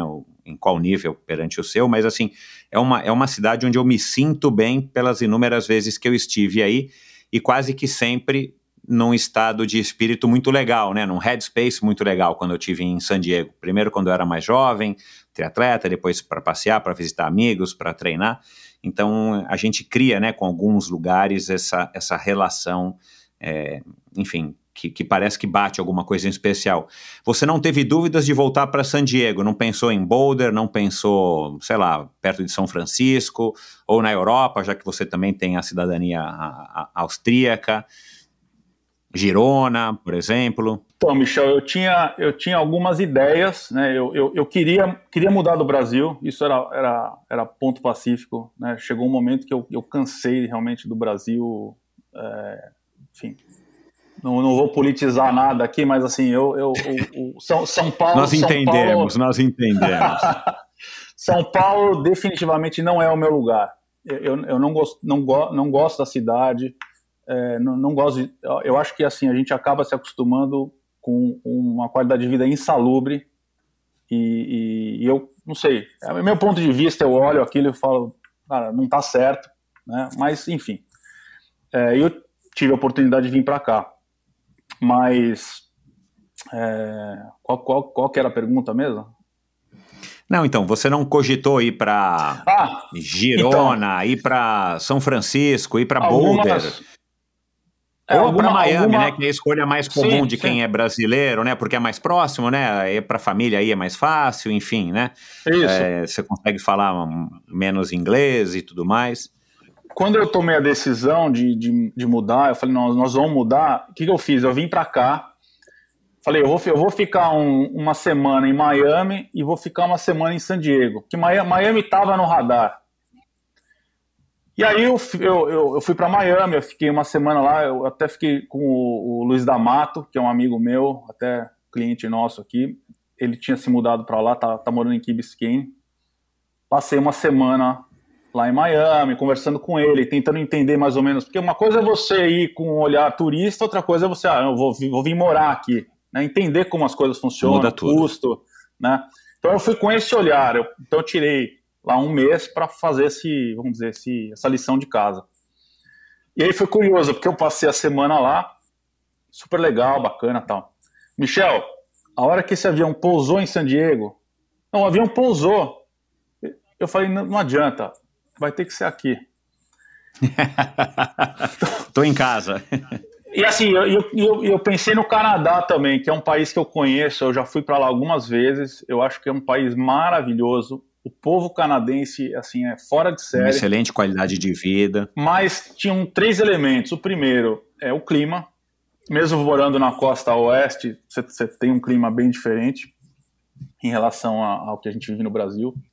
Uh, a, a geografia, né? Você está longe, se Califórnia está longe, então o Canadá está mais longe ainda. Muito ah, mais longe. E, né?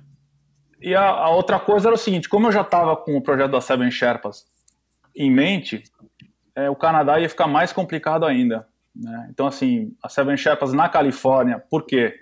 Porque a Califórnia oferece condições perfeitas para esportes.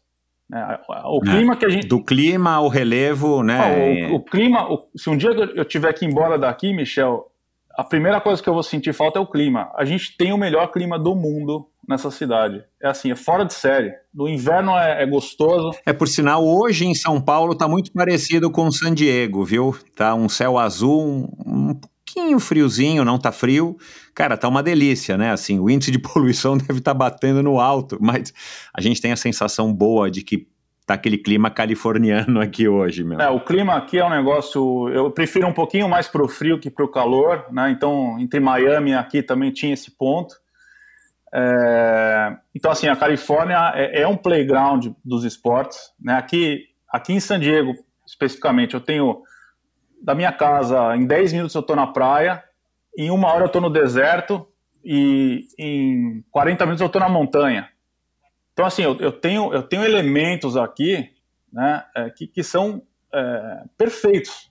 Fora a estrutura americana, né? Que você tem bike lane para todo lado, o asfalto é perfeito, é, segurança e tudo mais. Então, assim, é, eu vim para a Califórnia, né, além de eu me conectar com esse lugar pessoalmente, do, do ponto de vista pessoal, mas para o meu negócio, é, a, eu ia vender a Califórnia como, como destino, né? E criar as minhas experiências nesse, nesse cenário, entendeu? E, e, a Califórnia já tem essa associação que não é natural, mas que já foi construída há muito tempo, com a, um estilo de vida legal, um estilo de vida esportivo, um estilo de vida, né, Sunny Califórnia, né? É. Então, é, também tem esse fator, com certeza, que ajuda bastante você vender, né, o, a, a tua empresa. Agora, uh, a Seven Sherpas, então, ela já saiu do Brasil na tua cabeça ou foi uma coisa que você foi formatando aí? Ou era uma coisinha que já estava ali num, embrionária de, de todas as tuas passagens, tua experiência, foi uma construção? Então, nessa, na época que eu vendi a, a, a, empresa, eu tirei meio que um ano sabático lá, que eu estava fazendo a consultoria para Bodytech e tal, e, e não estava com meu, meu filho já tinha nascido e tal, eu não estava assim, é, com um full-time job. Eu fui fazer uma viagem para a Europa de bike, e ali eu estava pedalando e deu um clique, pô, esse negócio de viagem é interessante, né, bacana, é, viagem com esporte e tal, e tinham empresas que já faziam isso, inclusive eu tava, tava lá com uma, uma empresa é, que fazia isso, e aí eu cliquei isso com a Califórnia, falei, pô, eu posso para Califórnia, né, Califórnia seria um lugar muito legal para explorar né, viagens e experiências esportivas. É... E Bom, então aí eu, eu, eu já saí do Brasil é, com essa ideia. Por quê? Porque eu não podia vir para cá com a mão na frente e outra atrás. Eu tinha que ter um plano. Aliás, esse, esse é uma dica que eu, que eu dou para quem quiser realmente sair do país e morar em outro lugar. Tem um plano em mente. Não adianta chegar aqui, ah, eu vou ver. Porque esse vou ver demora seis meses, um ano, e assim, dependendo do tamanho do seu colchão, já era. Você já tem que, tem que pegar as coisas e voltar. Exato. Né? Então, assim, eu já vim com um plano e até pensando na imigração, né? né como eu tenho passaporte europeu, é, isso ia me ajudar também, eu, eu montar um negócio aqui, é, a me estabelecer e cons conseguir um visto que, que, me durasse ali 5, 10 anos, né? Então eu já vim com, com um plano, né? Falei, pô, legal, eu vou para San Diego, vou para Califórnia, mas eu vou fazer o que lá? Né? Foi aí que eu juntei os pontos. Falei, pô, eu lembrei da, de eu pedalando nos Alpes lá, Califórnia, Legal. vou montar Seven Sherpas lá, né? E aí eu lembro que foi num, até num almoço, eu tava num japonês lá no Shopping Morumbi, eu tava almoçando com a minha esposa, e aí a ideia surgiu, eu falei, pô, e o nome e tal, aí eu já cheguei em casa, fui ver se tinha o domínio, comprei o domínio, e aí foi. Uma fase gostosa pra caramba também, né, cara? Que você tá ali, um, como se fosse um segundo filho, né? E uma decisão madura, né, Christian? Isso é importante, né, cara? Principalmente quando você já tem um filho, você tem uma família, quer dizer, você não pode chegar aí para ficar clandestino, né? Por mais que, enfim, entregar não, pizza hipótese, ou lavar prato não seja não, hipótese é, alguma, desmerecedor. Nem, é. nunca, isso é. aí nunca me passou pela cabeça e, aliás, é um, é um erro terrível que alguém pode cometer e querer adotar o jeitinho brasileiro num, num país de primeiro mundo. Uhum. E aí você concebeu a Seven Sherpas do jeito que ela acabou se tornando de fato, ou entre a sua concepção, né, é, e depois dessa conversa ali com a Letícia no restaurante e tudo mais, você acabou tendo que fazer correções até o dia que você lançou ela, é, de fato? Não, eu acho que a filosofia ela, ela, ela persiste até hoje, Michel. É, que é né, esse meu DNA do esporte e, e traduzir isso para dentro de uma empresa que, que foca em, em esportes, em, em, atividade física. É que, assim, eu, na verdade, eu estava começando do zero porque eu não tinha ainda nenhum roteiro e, e eu precisava explorar ainda é, os lugares para poder desenhar essas, essas viagens, esses roteiros, né? eu já conhecia aqui San Diego e, e, a Califórnia em geral, mas eu precisava tanto que a gente ficou, a gente fez uma viagem de um mês praticamente para fazer mapeamento dos lugares e, e, rotas e pedais e hotéis e é o que eu faço até hoje. Né? A gente vai incorporando é, destinos dentro do nosso portfólio só assim. Né? É uma coisa meio um trabalho de formiguinha, porque eu vou lá, conheço, vejo como é que é, é legal, não é legal né? Então, é, é, a ideia da Seven Sherpas foi sempre ser essa, essa boutique. Uhum. Né? Eu, eu, eu, não tenho intenção de tornar a Seven Sherpas uma corporação.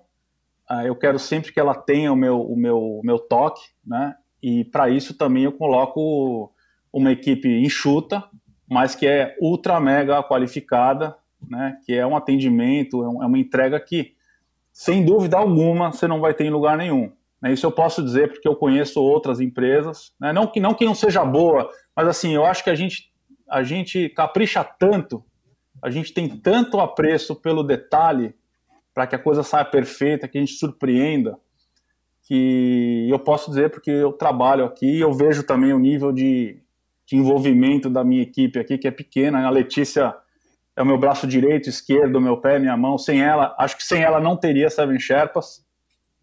E, e ela tem um nível de, de entrega, de, de, de capricho é, fora da curva, entendeu? Então, assim, a gente veio com uma ideia e. E você faz questão de deixar claro que você, que você experimenta todos os roteiros justamente para que você, enfim, é, além de poder vivenciar como um, um ciclista, um corredor, enfim, como um usuário, como um cliente, você pode escolher o que você acha que mais tem a ver com, com, com o teu estilo, né? O estilo que você quer imprimir na Seven Sherpas e depois, claro, com o estilo do seu cliente, né? Isso é legal, né? Isso é muito bacana porque realmente é uma boutique, né? Você nunca vai ser uma CVC do, do, do, do turismo esportivo, mas você consegue, sendo uma boutique, oferecer um serviço que nenhuma CVC ou ou sei lá, qualquer empresa grande aí vai fornecer, né? É, tailor-made, né, Michel? É, é, ao pé da letra. Então, assim, o Michel vai vir fazer uma viagem, eu, se, se, você já for meu cliente, eu já conheço o teu perfil tal, eu posso te indicar qual que é a experiência que vai é, brilhar o seu olho, que tem mais a ver com você, né? Não adianta você, pô, quer trazer um casal que pedala média aí de 100 km por semana, é, falar para o cara, pô, subiu a montanha aqui de 30 quilômetros, entendeu? O cara, o cara quer ir para Napa, ele quer curtir, né? Então, assim, eu consigo direcionar bem para esse cliente. Se vem uma demanda de algum cliente novo ou, que o cara quer uma, alguma coisa específica, eu vou lá antes e vejo. Porque senão eu não consigo, é, primeiro, vender a ideia para ele e, segundo, entregar no nível que eu quero entregar. Né? Senão eu vou lá, me perco ou, ou não sei é, indicar quais são os melhores opções de restaurante, de atrações do lugar. Então a ideia, o cara tem uma semana para viajar com você, as expectativas dele estão aqui em cima. É. E o tempo dele é limitado. Então assim, a tua margem de erro é, é zero. E eu quero que a experiência do cara seja perfeita. Às vezes eu fico até preocupado se tem alguma pedra no caminho. Eu queria ter ido lá antes e dar uma, dar uma varrida no acostamento falar, pô, foi mal. Para o cara não falar, pô, mas esse lugar aqui tá cheio de pedra, né? Tinha três pedras no acostamento, né? A gente sabe como é que é o ser humano. Agora, Christian, eu, eu né, fazendo essa pesquisa, né, que eu faço com todo convidado aqui para poder entender um pouco melhor e tentar extrair aí coisas legais da nossa conversa. Cara, a, é, é curioso porque a tecnologia te impactou lá atrás na criação do ativo, né? Foi o boom da internet, inclusive a, o estouro da bolha. E depois você acabou camelando um pouco no começo do ativo, que você contou lá também para o JP, né? De imprimir foto em impressora HP cinco minutos e vender, e não ter o sistema de pagamento, mas depois as coisas foram melhorando. A internet voltou com voltou, a internet cresceu, né? Banners voltaram a ser um negócio bacana, e-mail marketing e tudo mais você conseguiu, enfim, né, como você disse aqui agora, surfar uma onda legal. Aí começa a chegar a, de novo a tecnologia e dá uma miada nos teus negócios, porque ela começa a se tornar mais acessível, começa a aparecer concorrente. O smartphone também tira um pouco daquele brilho, né, da, de todo mundo tirar foto e a rede social acaba sendo legal, mas o cara quer tirar a própria foto dele. Enfim, as coisas mudaram muito. E de repente você, aí você cria um aplicativo, né, para Bodytech, Uh, e de repente você volta agora com a Seven Sherpas para um negócio boutique, que eu entendo que não depende de tecnologia, né? Porque na verdade o que você está vendendo é a experiência, é o cheiro, é o tato, é a subida, é o vento, é o aroma, enfim. É, e você não pode ficar só buscando na internet um monte de reviews dos hotéis, você tem que ir lá para sentir, para ver se é o padrão que o cliente quer e tudo mais. É, como é que você como é que você se relaciona pessoalmente é, e profissionalmente, enfim, na tua vida, com a tecnologia? Por exemplo, hoje você é um cara que é, tem um medidor de potência na tua bike, você usa GPS para tudo. Você, como é que você é, se, se, se relaciona com a tecnologia? Olha, Michel, eu, eu adoro tecnologia, é, mas até um certo ponto. Por exemplo, do, do, ponto de vista do esporte, primeiro, você falou do GPS, GPS. O GPS é que assim, eu gosto de saber quanto eu pedalei e tal, mas eu não aderia à, à, era do potencímetro, é, mesmo porque eu não tô, não tô lá treinando com foco em alguma coisa e, e, assim, eu acho que o prazer que você tem de pedalar, de, principalmente no lugar que nem que eu moro aqui, é, é o que para mim importa, né? É, eu não tô, não tô preocupado com altimetria, eu, eu, gosto de pedalar pelo simples fato de pedalar, aquela assim, pelo simples motivo de pedalar a sensação de pedalar e você tá, tá movendo seu corpo e você tá praticando esporte. Então, assim, é... então, assim eu não, não sou um, um, geek, vamos dizer assim, né? O cara usa Strava, quer ver se ele conseguiu um com. É, eu não, não, me ligo muito nessas coisas, mas, mas do ponto de vista de, de tecnologia, eu procuro estar tá conectado é, com, a tudo que está tá presente aí. Eu, eu sou, de certa forma, até ativo na, nas redes sociais por, em função do, do, meu negócio hoje, né? Mas, por exemplo, na, na Seven Sherpas, a tecnologia está presente, assim, eu tenho várias ferramentas aqui que me ajudam a gerir o negócio. Hoje você tem, você acaba dispensando até mão de obra, é, vamos dizer, de você contratar um funcionário, porque você tem ferramentas hoje que te ajudam na gestão, no CRM, é, até a parte de, de, de de site, né? Então, eu acabei, acho que eu tenho umas 5, 6 ferramentas hoje que me ajudam nesse nesse controle do negócio, né? É, é o centro nervoso. Então é Entendi. Desde, desde a contabilidade até o CRM. Então é, tem uma, uma, uma, uma, máxima aqui que eu, que eu gosto muito de, de falar que é o seguinte: na empresa você tem que ter os três, são três P's. Né? Não tem aqueles os, os quatro P's no em português lá, mas os em inglês são, são, são três P's que eu acho que são fundamentais: People, Product e Process. Essas três coisas. Então, as pessoas, eu, eu, eu, eu, eu trago as melhores pessoas para trabalhar aqui, que são apaixonadas pelo que a gente faz.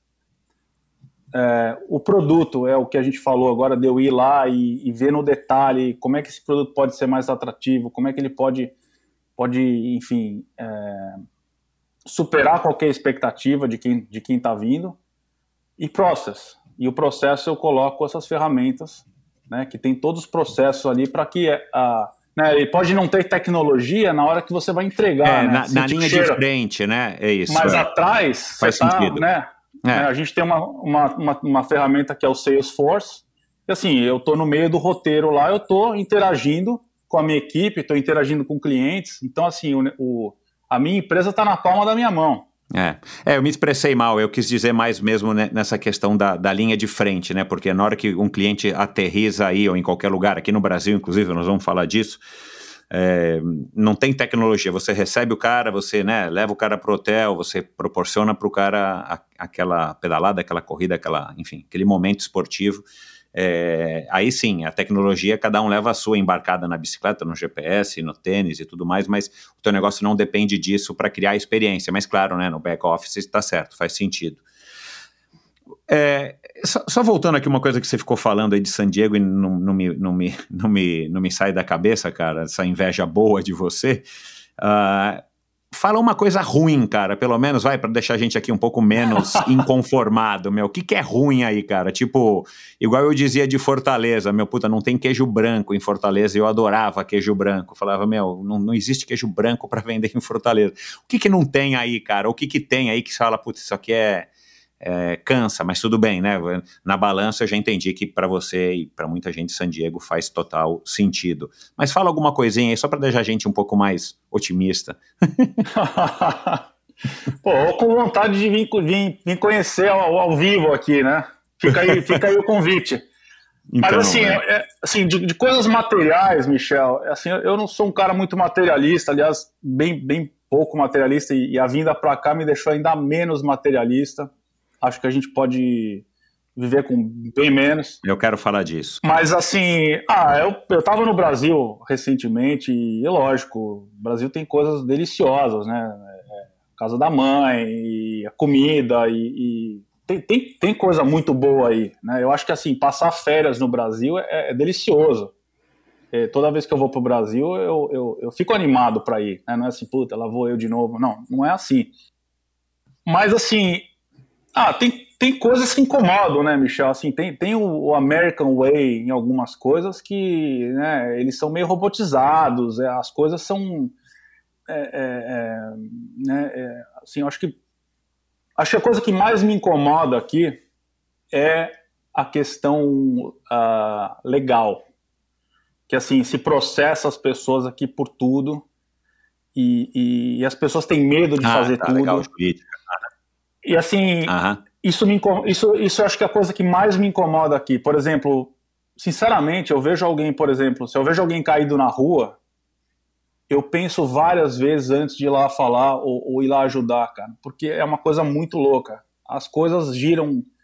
É, é, é, é uma neurose que o americano tem de, de, de, de, de liability, de processo, de, de cara, é um, é um, pouco, é um pouco assustador até. É, um dia eu estava eu tava uhum. conversando com o Guto Antunes no shopping e eu eu estava conversando, gesticulando, né, contando uma história para ele. E aí eu, eu fui fazer um gesto assim e foi bem na hora que uma senhora passou uhum. atrás de mim. Eu não estava nem vendo a mulher. E aí eu pedi desculpas, né? E putz, a mulher, acho que o óculos dela bateu aqui e, e começou a, a, ficou uma, ah, não, não começou a sangrar, mas ficou uma marquinha assim, né? E eu pedindo desculpas, aí de repente chegou, uma, chegou o marido dela para mim e começou a cresceu para cima de mim. E eu, fa, e eu falei, cara, foi um acidente, Nossa, é, um acidente. Aí, cara, sabe o que eu fiz, cara? Eu peguei minhas coisas e ó, vazei, cara. Porque, cara, disso, meu, até você explicar que focinho de porco não é tomada, cara, você já tá num é. rolo, é. Michel, que você nem imagina. Entendeu? Cara, tem vários casos, né? Outro caso rápido, um cara no bike shop aqui, que é parceiro nosso, o cara tava enchendo o pneu lá, estourou o pneu da bike do cara, e aí o cara parece que ficou com um negócio no ouvido, que não sei o quê, e aí o cara já ficou com medo de processo. Mas assim, o pior de todos, Olha que ponto chega.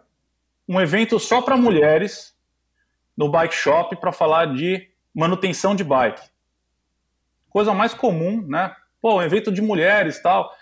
Ligou um cara lá e perguntou se ele podia participar. Aí explicaram para ele, não, é um evento só de mulheres tal. O cara entrou com um processo em cima do bike Nossa. shop dizendo que ele tinha sido discriminado. Bom, resumindo, os caras fizeram um, um, um acordo tiveram que pagar 20 pau para esse cara.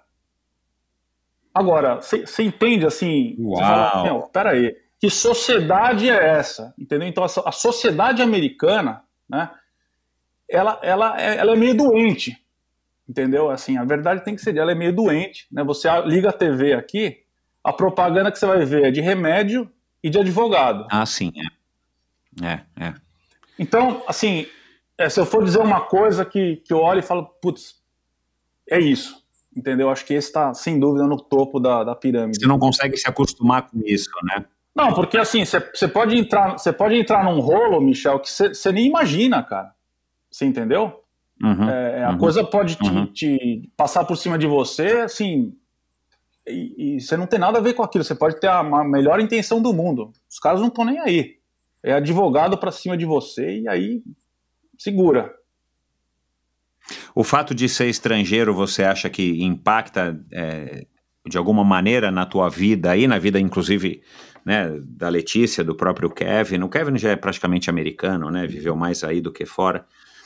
É, impacta de alguma maneira, positiva ou negativamente? Ah, Michel, eu, eu, eu não sinto isso, né? Eu acho que a Califórnia, a gente está num, num, estado é, mais, mais aberto, né? Se for talvez para o meio dos Estados Unidos, que é um outro bicho, sem dúvida, talvez eu sentiria mais o impacto, né? Eles são é, bem, mais, bem mais fechados e, e a gente também mora aqui numa região, aqui em La Jolla, que é muito próximo da universidade, então tem muito, na, na escola do Kevin, para você ter ideia, tem, tem criança do mundo inteiro. Então a gente está num ambiente aqui que tem muito estrangeiro também, tem muito cientista aqui, né? A, a San Diego é, é, um hub de, de biotecnologia e, e, você tem gente que vem do mundo inteiro para cá.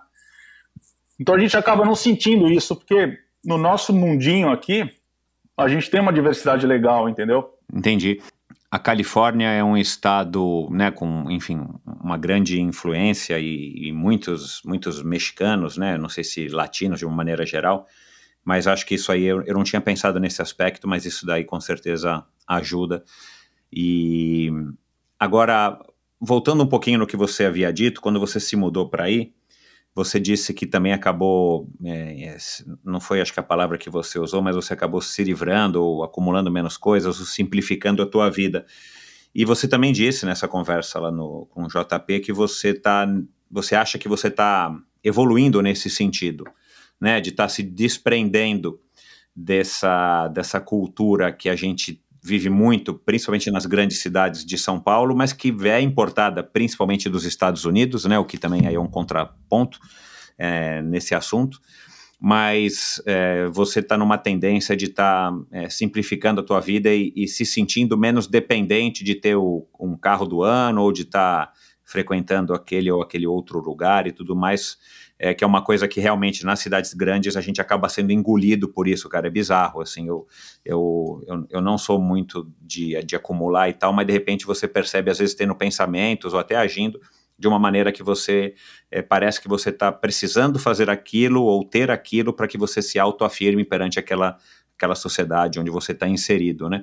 É, esse é um processo que começou recentemente, depois que você se mudou para aí. Como é que você encara essa questão, é, inclusive né, que, que aí a gente já pode fazer um link que eu acho muito legal, com o próprio propósito do teu business, que é, é, é vender uma sensação, uma experiência e não é vender um produto, uma coisa que o cara sai com ele debaixo do braço e daqui a X tempo aquilo lá fica encostado ou já perdeu o valor para aquela pessoa, né? Você está vendendo através da Seven Sherpas a, a vivência, a experiência é, e criar uma memória para que acompanhe a, pessoa pelo resto da vida como uma memória bacana, né?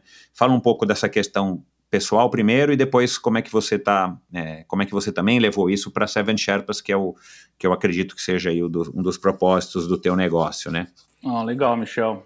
Eu acho que a vinda para cá ajudou nesse processo, né, de, de desprendimento, porque eu falo para as pessoas que a gente veio para cá com duas malas cada um e a meu plano era, não era assim, ah, vamos ver lá como é que é? Não, era, era de mudar. E a gente veio com duas malas cada, cada um, seis malas só. Já ajudou bastante nesse processo, porque eu cheguei aqui sem nada. nem bike, nem bike eu não trouxe, né? Então, assim, você já, já, é, um, já é um impacto, né? É, é, muita gente não acredita nisso, né? Mas eu acho que é, é bem esse ponto que você colocou. A gente acaba vivendo num, assim, eu já tinha, eu acho que eu já tinha isso um pouco meu, né? É, mas você acaba se influenciando pelo, pelo meio, né? A gente querendo ou não, a gente vive num, numa sociedade aí, é, apesar de morar em São Paulo, a gente frequenta os mesmos lugares, conhece as mesmas pessoas e, e, e aquilo acaba te influenciando até, talvez, do, do ponto de vista de aceitação social, né? Tipo assim, não, mas você não tem isso, ó, você não foi ali, você não, né?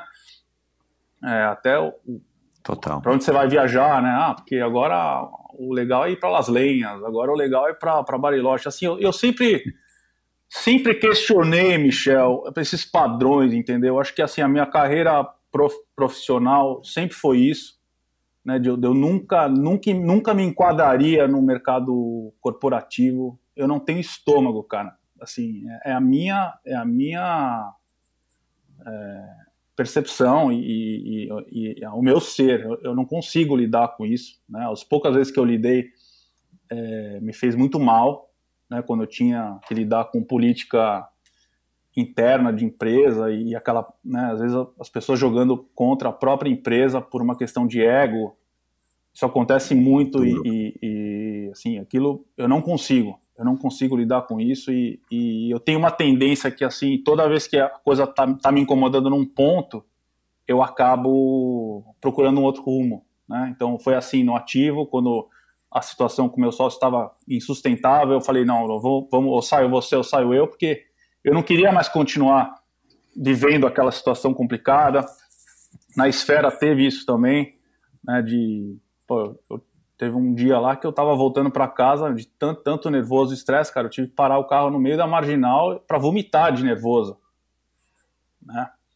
Uau. É, então, aí eu pedi para sair, então, enfim, é, então, assim, eu sempre questionei o, o, o, o, porquê, o modelo, entendeu? Porque às vezes a gente está fazendo uma coisa, Michel, e assim, ah, é porque é assim. Por que, que é assim? Por que, que eu tenho que morar em tal lugar? Por que, que eu, ah, eu não posso ter um emprego assim, assim? assim? E, e, e aqui, cara, você tem uma vantagem que as pessoas, cada um faz o que quer, entendeu? Eu acho que essa liberdade que você tem de, de, de, de seguir a tua, né, o que você quer fazer, né? Você encontro as pessoas, ah, trabalho três meses por ano, os outros três, os outros seis eu viajo. Cara, por que, que a sua vida não pode ser assim? Por que, que ela tem que ser ali, né, aquela rotina, né, chegar às nove, ir embora a tal hora e... Por que, por que, que é isso? Então, assim, eu, eu sempre questionei isso. Né? E, e, e aqui eu, eu, procuro usar isso em tudo, entendeu? Em seguir mais as minhas, os meus instintos e, e, e me ligar menos no, no, nos padrões, né, que são meio, meio colocados para você. E aqui a gente tem uma certa, uma certa libertação disso. Eu acho que em São Paulo a gente vive muito isso e você acaba fazendo as coisas e você não está nem pensando mais porque está fazendo aquilo. Você está fazendo porque, ah, porque é assim, né? É... Então, assim, acho que é, acho que é mais isso. Até né, eu questiono até a educação do meu filho. Né? Por que, que ele tem que ir para uma faculdade né, e, e, brigar por uma vaga? Né? Ele não, ele não, é, isso, é isso que está valendo hoje, né? você ter essa chancela né, de ter um diploma, mas assim, isso vai fazer ele melhor como ser humano, ele vai, ele vai achar soluções para o mundo, para melhorar o mundo melhor assim, ou ele pode seguir um caminho alternativo? Então, assim, eu acho que existem alternativas, entendeu? E, e a gente não necessariamente tem que seguir uhum. o que é né, o que está ali, né, é meio que escrito já para você, ó, é isso aqui. Né? Então a minha vinda para cá também foi isso. Eu falei, pô, eu quero. Você foi educado assim? Não, assim, eu acho, eu acho, assim, meu, meu pai, ele, ele, ele é um, ele é um, ele é um workaholic, entendeu? Ele, ele, a família do meu pai veio da Áustria na guerra. Ele meio que, meio que chegaram, que nem, que nem eu cheguei aqui com seis malas, eles chegaram, só que numa condição, você imagina, né? Um, um pós-guerra e achando que o Brasil é o país do futuro, né? Obviamente construíram ali a vida deles e, e, e evoluíram e a gente chegou onde chegou. Mas meu pai sempre é, teve enraizado nessa questão né? de trabalhar, trabalhar, trabalhar, né? E essa foi a realidade que foi colocada para ele. Então, assim, ele, ele não veio do meu pai, isso sem dúvida nenhuma, né? De é, meio que olhar com outros olhos e questionar. Né? Acho que é meio, meio da minha pessoa mesmo. Bom, e aí voltando ao desprendimento, aí quando você se mudou para aí, você já se mudou com seis malas, e aí você resolveu, mesmo com essa cultura do consumismo, que aí também é, né, assim, é, é, é, muito óbvia, né, cara, pela quantidade de lojas, por toda a cidadezinha tem dois, três mega lojas do que você quiser e tudo mais, você acabou optando por cara, não, né, não vou mais ficar comprando, acumulando, né, nem tanto os equipamentos, apesar de que você já me mostrou a tua garagem, tem uma quantidade legal.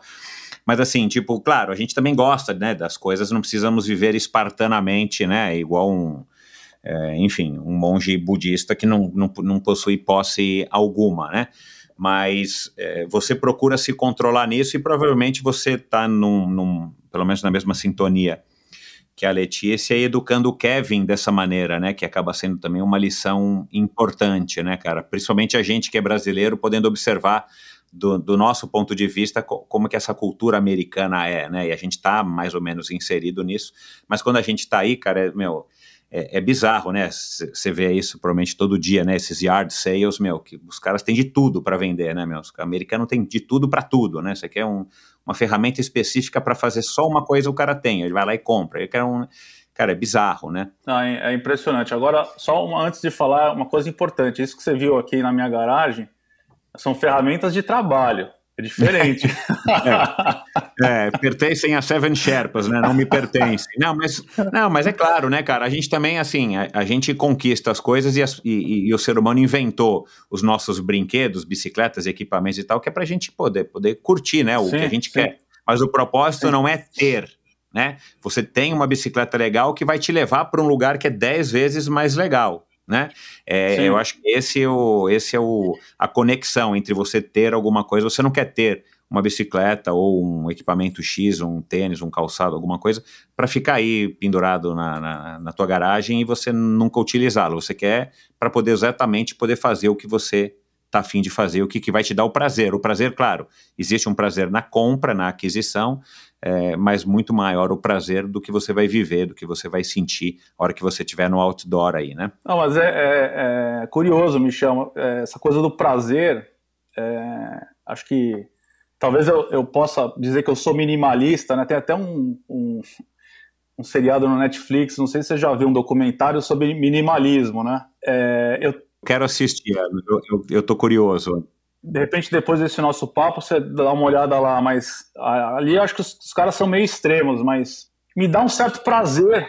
Eu, eu ter menos, eu, eu, eu ter menos, porque assim, é, você entra, quando você entra nessa, né, e de novo, eu não, não, não sou nenhum xiita, nenhum, eu gosto de coisa boa também, né, não, não, é, não, é, não é extremo, mas quando você entra nesse movimento, é, o fato de você ter menos te dá prazer, e às vezes eu vou comprar uma coisa e, e a minha casa é relativamente pequena, tá? é o tamanho para nós muito bom. Eu já fico pensando assim, não, legal, eu vou comprar isso aí, mas eu vou guardar aonde? E aí me gera uma ansiedade. Eu falo assim, peraí, eu vou comprar esse negócio, mas eu não, eu não tenho de pôr. E aí, aí, assim, eu acho que força, o fato da gente estar num, num lugar que não é tão grande, te força também a tomar essas, essas decisões de, pô, mas eu não vou ter onde colocar e me dá prazer em ver espaços é, é, livres e, e, né, o Steve Jobs era um cara que, que praticamente não tinha móvel. Eu brinco com a minha esposa, ela fala, ah, vou comprar um negócio. Eu falei, meu, lembra do Steve Jobs? o cara não tinha móvel, o cara não tinha móvel na casa. Ele era e assim, isso isso reflete no, no, no trabalho do cara. O cara é extremamente minimalista nos produtos que ele que ele desenvolveu, né? Então, assim, eu, eu, eu me dá pra, mais prazer esse movimento de, de, às vezes, pegar uma coisa e falar, pô, mas eu, eu preciso ter isso aqui. Porque é bem o que você falou, você entra numa loja aqui, qualquer loja, né? Você, você vê coisas que fala, cara, você, você, você, acha uma necessidade para aquilo que você nem imaginou que você tinha. É, não, é bizarro, cara, é bizarro. Então, assim, ó, o americano, ele é, é faixa preta nesse, nesse ponto. Né? É, os caras é, é uma máquina de, de, de, consumo e o cara compra, os caras compram, né? Então assim, é, é, eu me sinto bem em, em, em ter menos e, e, às vezes uma coisa me balança, eu falo, pô, mas eu não preciso. Aí depois que eu tomo, eu falo, ah, é verdade, eu não preciso, aquilo, aquilo é, um, é um alívio. Fala, pô, realmente eu não preciso, não vai mudar a minha vida, né? É legal ter? Ah, legal, mas... Né? Então assim, aí Voltando na questão das Seven Sherpas, né? Eu li um, um, estudo, você deve ter visto, que as pessoas fizeram uma, uma pesquisa que as pessoas são mais felizes pelas coisas que elas viveram com experiências do que com bens materiais. Sim. É. E, e, aí que vem, que vem a filosofia das Seven Sherpas. Né? Porque quando eu peço, por exemplo, é aniversário da minha esposa semana que vem, é, eu não vou dar um presente para ela e para o meu filho também. E, e para mim eu peço isso também. Eu não, eu não quero que você me dê nada. Mas vamos sair para jantar, vamos fazer uma viagem, é, vamos, sei lá, ver as baleias aqui que tem o whale qualquer coisa. Mas, mas me, me, me, entrega uma experiência, entendeu? Me, me entrega uma, uma, assim, você vai me dar, você me dá um carro, pô, legal, carro, né? Meu, passou um ano, Michel, acabou. Fala, pô, o carro é. já não é o carro do ano mais, aquilo passa. Agora, uma experiência, ela, ela entra em você, ela vai fazer parte de você, ela vai, vai, vai te ajudar a, a, a ser uma outra. Sim, é. aquilo vai te enriquecer. Aquilo sim vai te enriquecer, e, não um bem material. Verdade. E a Seven Sherpas, a Seven, a Seven Sherpas é isso. É, é, é, eu tento fazer as pessoas entenderem isso, né? E, e, é engraçado que muitas vezes nas viagens, cara, a gente tem um nível de, de é, intimidade com os clientes, cara, é quase uma terapia. Você fica, imagina, 5, 6 horas pedalando com o cara, o cara vai. Porque rola da... isso, é verdade, é, rola isso. Então, também, assim, né? é, é, o meu trabalho com a Seven Sherpas, além de tudo que, que tá em, em, envolve isso, de eu ser apaixonado, cara, essa, essa parte também, quando você conecta com, com a pessoa nesse nível, cara, é, é não tem preço. É muito legal e, enfim, é mais um, mais um privilégio que eu tenho aí é, dentro de tudo que eu já fiz, né? É, você não está só agradando e oferecendo, proporcionando, você também está recebendo em troca esse convívio e, e, o feedback do cliente, claro, né? Você vê o cliente satisfeito é muito legal. Agora, é, há quantos anos que já existe a Seven Sherpas? Quatro? Seis anos, Michel. Seis. A gente já, já, tá, já tá aqui há seis anos na, na Califórnia. Como é que é essa experiência de vender alguma coisa que é impalpável, né? Assim, não é uma coisa tangível, né? Não é, não é que você vai vender um, um carro ou, né? É, você está vendendo uma experiência, né? Que depois o mercado de corridas evoluiu muito para isso, né? Já que toda corrida é uma corrida, né? É, você põe um tênis, vai ter o tiro de largada, você vai beber água no caminho, vai chegar, toda corrida é isso. É, como é que você, é, através da sua própria vivência como atleta, de ter vivido experiências em Kona, aliás, só abrindo um parênteses, quando você foi para Kona a primeira vez correr, em 99, foi realmente aquilo que você estava buscando no Road to Kona? Ou você já achou aquilo uma coisa muito americanizada, né? Do, do, tem um lado bom, né, de, de, falar que é americanizado, e tem um lado ruim, que é aquela coisa mais pasteurizada, você vai levar um pedaço da ilha com você, que tem a ver com a experiência que eles tentam vender, e vendem muito bem, aliás, na minha opinião, a respeito do Ironman e não só de Kona, né? Kona é a Olimpíada do Ironman, mas todas as provas. Você já ficou seduzido por isso ou você já enxergou isso já com um pouco de, de hesitação? Não, Michel, o meu, meu primeiro Kona foi meu segundo Ironman uh, de, da, da, carreira, aí eu fiz 10. E eu lembro desse dia, assim, foi sem dúvida nenhuma um dos dias mais incríveis que eu tive no esporte. Eu não lembro de, de, de, de sofrimento na prova. Eu lembro de estar ali me beliscando e falando, caramba, eu tô no Ironman do Havaí.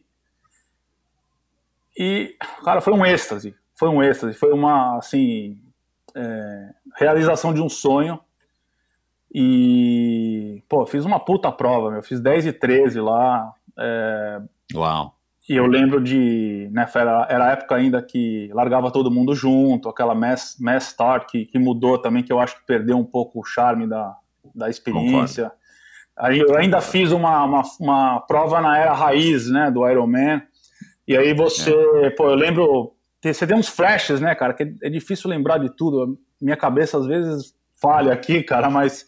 O HD tá lotado tá... igual a minha, Eu lembro de estar na Queen K lá, indo pro Energy Lab, e, meu, o Peter Reed que ganhou a prova, passando, eu dando um high five no cara, e aquele helicóptero em cima, cara, puta, tá, até arrepiei aqui de novo, cara. Mas assim, são coisas, é de novo, né, Michel? Cara, você pode me dar uma Ferrari, cara, mas eu não troco ela por ter vivido uma, uma, uma, experiência que nem essa e puta, Kona, Kona primeiro Kona foi assim sensacional, cara, sensacional. Acho que eu vou, cho vou chorar aqui de emoção, cara, porque foi um dia que marcou mesmo, cara. Podia, podia não ter feito mais, nenhum, mais nenhum Ironman. Você vê, né, cara, como que são as memórias. Podia né? não ter feito mais nenhum Ironman, cara. Lógico que depois teve Áustria, que eu fiz abaixo de 10, que foi um, foi uma, um, um marco também, uma fase também importante para mim, mas, cara, esse dia foi, foi um grande dia. Bom, mas então voltando aí agora aos Seven Sherpas, que essa era uma curiosidade que eu tivesse perguntado lá atrás, esqueci. Uh, como é que é, cara? Assim, o que, que você aprendeu? Como é que é vender uma coisa que é intangível? Então, a gente falou do. Eu estava falando do das pingas, né, que a gente toma, que é um mercado maravilhoso, que a gente conecta com os clientes e tudo mais. Agora, esses, essa é a parte da, da dor, eu acho, desse mercado, né, Michel? Porque é um mercado que não tem muita barreira, né? É, você vê que você pode começar a fazer do, da noite para o dia. E quando você olha é, várias propostas né, de, de viagem. É, tudo no papel é tudo igual, né, cara? É tudo meio parecido, né? É, mas assim, é que nem aquele sanduíche que você vê lá no Você vai no McDonald's, você vê aquele sanduíche lindo lá na foto, só que a hora que você vai comer, não é bem aquilo, né? é desse tamanho. É. Mas assim, você tem que provar para ver. Então, assim, no caso das viagens, assim, é, você pode optar por fazer a viagem com empresa A, B ou C, é, que vão ser boas viagens, né? Não estou dizendo que uma é melhor que a outra, mas você só vai, só vai conseguir, de fato, é, apreciar se aquela empresa, aquela experiência, ou aquelas pessoas que estão, né? Que é muito, muito uma coisa de, de, de pessoas, né, cara? É a pessoa que está lá com você. Você só vai conseguir ter uma opinião, formar uma opinião depois que você vai. Então, assim, é, de, você não volta atrás. Não fala, ah, então, eu vou fazer essa mesma viagem com três empresas. Não, não vai acontecer isso. Né? Então, assim, a, a, parte, a parte comercial de, de venda, ela é muito complicada. Né? E, e aí, dependendo do cliente, ele vai falar, pô, mas essa aqui tá 100 dólares mais barato, e começa Sim, é uma briga que eu não quero entrar também, entendeu? Tanto que assim a gente resolveu criar roteiros exclusivos para justamente não entrar numa guerra de preço, uhum. que não, não é esse o ponto, né? Então assim, o nosso cliente hoje, a gente é, de alguma forma atraiu um, um público extremamente diferenciado. Assim, não foi assim, pô, eu quero esse público, acabou acontecendo, uhum. né? E hoje a gente consegue se, se posicionar dentro desse público que é né, classe A, é, e que valoriza né, esse tipo de, o, o nosso tipo de, de, de serviço, e é, e é, um crescimento orgânico, né, Michel? Não é um negócio assim que eu vou fazer uma propaganda hoje e vai chover de cliente, é. né? É o, é o cliente que veio, né, que está retornando, então, assim, prova de que o que a gente está fazendo está tendo é, aprovação é a volta, né? a recorrência. Tem cliente que faz três, quatro viagens por ano com a gente e gosta da gente. Os clientes viram amigos, né? É uma relação familiar, entendeu? E é assim que eu quero manter. E esse cliente vai falar para os amigos. Então, assim, a gente vai crescer assim. Uhum. Eu não invisto em propaganda, né? As nossas ações são, são totalmente diferenciadas. Prova disso é, é o que a gente faz aí com você, que é um produto diferenciado na, na nossa. E você atinge um público também, é, que é um público que está ali em sinergia com o nosso. Uhum. Entendeu? Então, assim, é, existem muitas empresas que fazem parecido. Não estou dizendo se elas são melhores ou piores, mas o que eu estou dizendo é o seguinte: o que a gente faz na nossa é algo no capricho assim é, fora do comum. A gente que está no dia a dia aqui sabe e assim a maior satisfação nossa é ver um cara tendo uma experiência, né? A gente materializar aquilo que a gente desenhou e ver aquilo acontecendo na nossa frente e o cliente sorrindo de, de orelha a orelha e voltando e indicando para os amigos e tudo mais. Então, assim, é, não é um mercado fácil, tem muita gente fazendo coisas parecidas, né? Mas essa foi uma outra forma da gente se diferenciar. A gente tem roteiros, né, que para o público brasileiro são roteiros exclusivos da Seven Sherpas. E o mercado, é, né, o ano passado foi um ano praticamente jogado do fora do ponto de vista do faturamento, né? Talvez foi um ano muito rico, é, tirando toda a tragédia e mortes e tudo mais, mas foi talvez um ano muito rico para reflexão, para né, você poder também reconsiderar todos os aspectos da, da, da sua vida, das nossas vidas. Né, mas em termos de faturamento, claro que não foi um ano bacana e a gente ainda está aqui em abril e a gente não está vendo, pelo menos aqui no Brasil, né? aí nos Estados Unidos parece que as coisas estão caminhando bem, bem legais, né? Hoje mesmo ainda vi uma notícia de que a, a Inglaterra e os Estados Unidos estão é, arrancando na frente da Europa é, com relação à compra de vacinas e tudo mais, e o Joe Biden ajudou muito vocês aí nesse sentido. É, e você acabou então, inclusive, né? É, você teve aqui no Brasil durante o mês de março é, para fazer aí uma, uma atender alguns clientes aqui no Brasil, inclusive um deles, o, o Amilcar, né, que já teve aqui também, o Mica, Amilcar Altemani, um episódio muito legal, fica aqui a dica para quem quiser ouvir, um cara muito bacana. Enfim, é, vai te levar a fazer mais coisas aqui no Brasil, não somente, né, é, enquanto nós estivermos pandêmicos, com o mundo pandêmico, mas também por conta aí de, de, de roteiros e de experiências que você está descobrindo nesse país, que claro, cara, a gente não consegue conhecer tudo, né? É, ainda mais no nosso esporte que não tem tanta tradição aqui, então né, a gente não, não tem provas e, e, experiências e eventos em todos os lugares do mundo, mas você tem descoberto aí coisas bem legais. É, pelo que eu entendi, no sul do país. Fala um pouco dessa tua, dessa tua experiência, cara, e como é que você está projetando isso de uma maneira realista, né? Nós falando, nós conversando, nós conversando agora em abril de 2021, né? E ninguém tem bola de cristal e é difícil de dar muitos chutes. Mas como é que você está vendo aí isso dentro do, do teu business é, e tentando tirar o melhor, enfim, né? De, de, desse momento que infelizmente é horrível para todo mundo? Não, sem dúvida, Michel. É... Bom, eu não preciso nem dizer, né, que março do ano passado a minha empresa derreteu, né? A gente perdeu em uma semana um ano de trabalho e hoje a gente está em abril de 2021 e eu não vejo ainda uma luz no fim do túnel para a gente, é... enfim, voltar nem, nem a metade do que a gente estava tava operando e tudo mais. Então, assim, incertezas é, para tudo quanto é lado.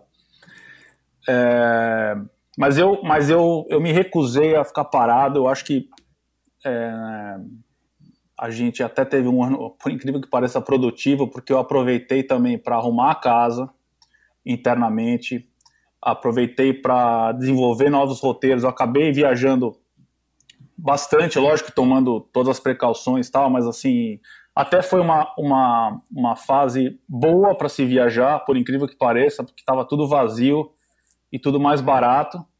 Então eu, eu acabei uh, desenvolvendo outros roteiros que, assim, quando a gente voltar, a gente vai ter um portfólio até mais rico, né? Então, assim, nós não ficamos parados.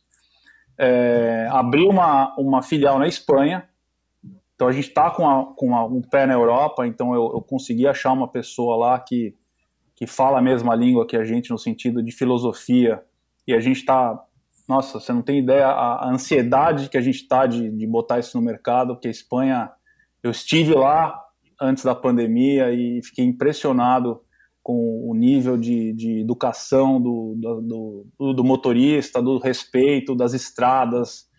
É, assim, foi uma grata surpresa. Foi a minha primeira vez na Espanha e tomara que, que a primeira de muitas. Então a gente está com isso aí represado, né? A gente não, não fica aí falando porque acho que primeiro que não vai adiantar nada fazer propaganda agora, mas também acho que até pega mal as pessoas estarem num momento tão delicado e a gente falar de um negócio que né, tá tão tão longe ainda, né? Não sei tão longe, digo, é. pelo menos a gente não está vendo ainda, né? Não, mas é, psicologicamente está longe, né? Porque a gente está preocupado agora que né, ninguém da nossa família contrai o vírus, a gente está vendo os números e está assim, sofrendo pelos outros, mas eu entendi o que você falou. Aliás, só um parênteses também, o Celso Anderson, é, quando passou por aqui no final do ano passado, se eu não me engano, ele falou que, na opinião dele, né, dos países que ele conhece, a Espanha é um dos melhores lugares, ou melhor lugar que tem para se pedalar. Inclusive, acho que parece que algum ouvinte ainda fez uma pergunta para ele qual era dentro da Espanha a melhor região, e se eu não me engano, ele falou País Basco. Mas, enfim, é que bacana saber que vocês estão com, uma, com um, um projeto já é, em, vivo, né, é, lá na Espanha. É, a Espanha foi, foi de fato é uma, uma, grata surpresa e é que, de novo, né, o brasileiro está tá muito acostumado com a França e, e né, por causa até do Tour de France, você tem as montanhas icônicas lá que o cara quer subir e também a Itália, né? Então, de novo, a gente está querendo achar um outro caminho, né, para a gente não chover no molhado, né? Então a Espanha é, vem vem de encontro a essa forma de pensar e a gente desbravar novos caminhos, né? É, e o, o, outro, o outro ponto foi uh, o Brasil, que foi uma demanda que apareceu meio sem querer, de clientes que estavam no Brasil pedindo para fazer coisas no Brasil, e aí acendeu uma luz. Eu falei, poxa, então, né, vamos. Eu já, eu já tinha até feito alguma entrega no Brasil, mas eu não tinha ido. Então aquilo estava me incomodando, porque eu falei, poxa, a gente está vendendo o Brasil e, e como é que eu estou vendendo isso sem, sem ter ido lá, né? E sem ter, sem ter noção das distâncias e, enfim, eu eu, eu, eu tava devendo essa para Seven Sherpas, vamos dizer assim, e acabei marcando a viagem e, e fui na pior semana, né? Tava tudo em lockdown lá. É, o Amilcar acabou indo porque ele, ele, ele tinha feito a viagem, a, ele ia fazer a viagem no final do ano passado. Ele pegou o Covid. Isso, é.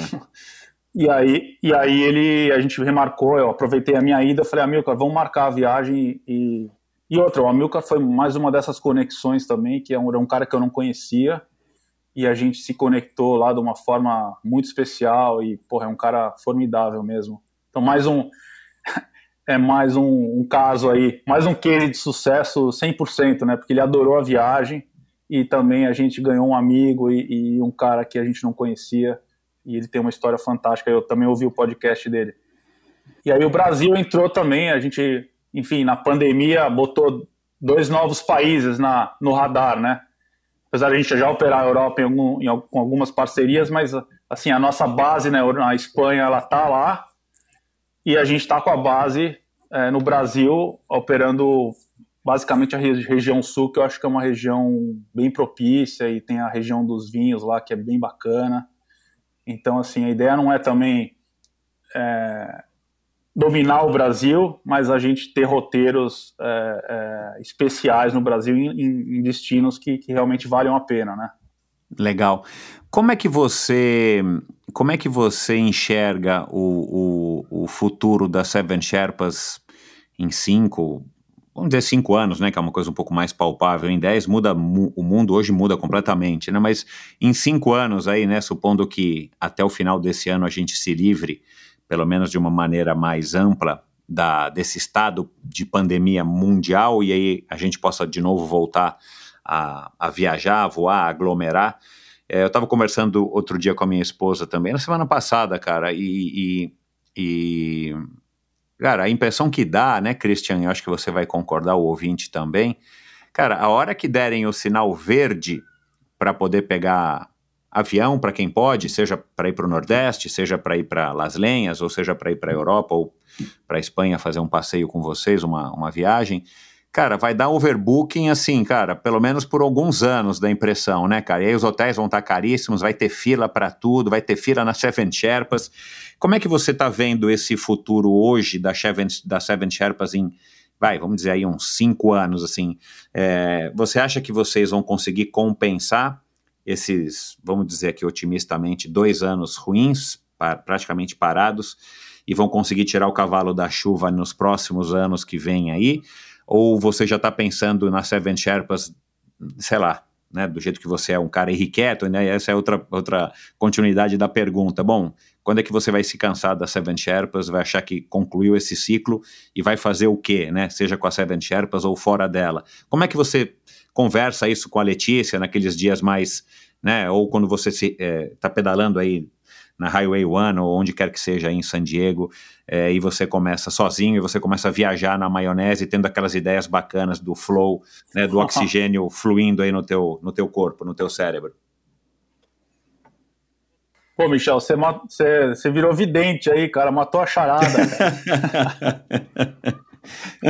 Eu sou um observador, cara, não tenho uma bola de cristal ainda, meu.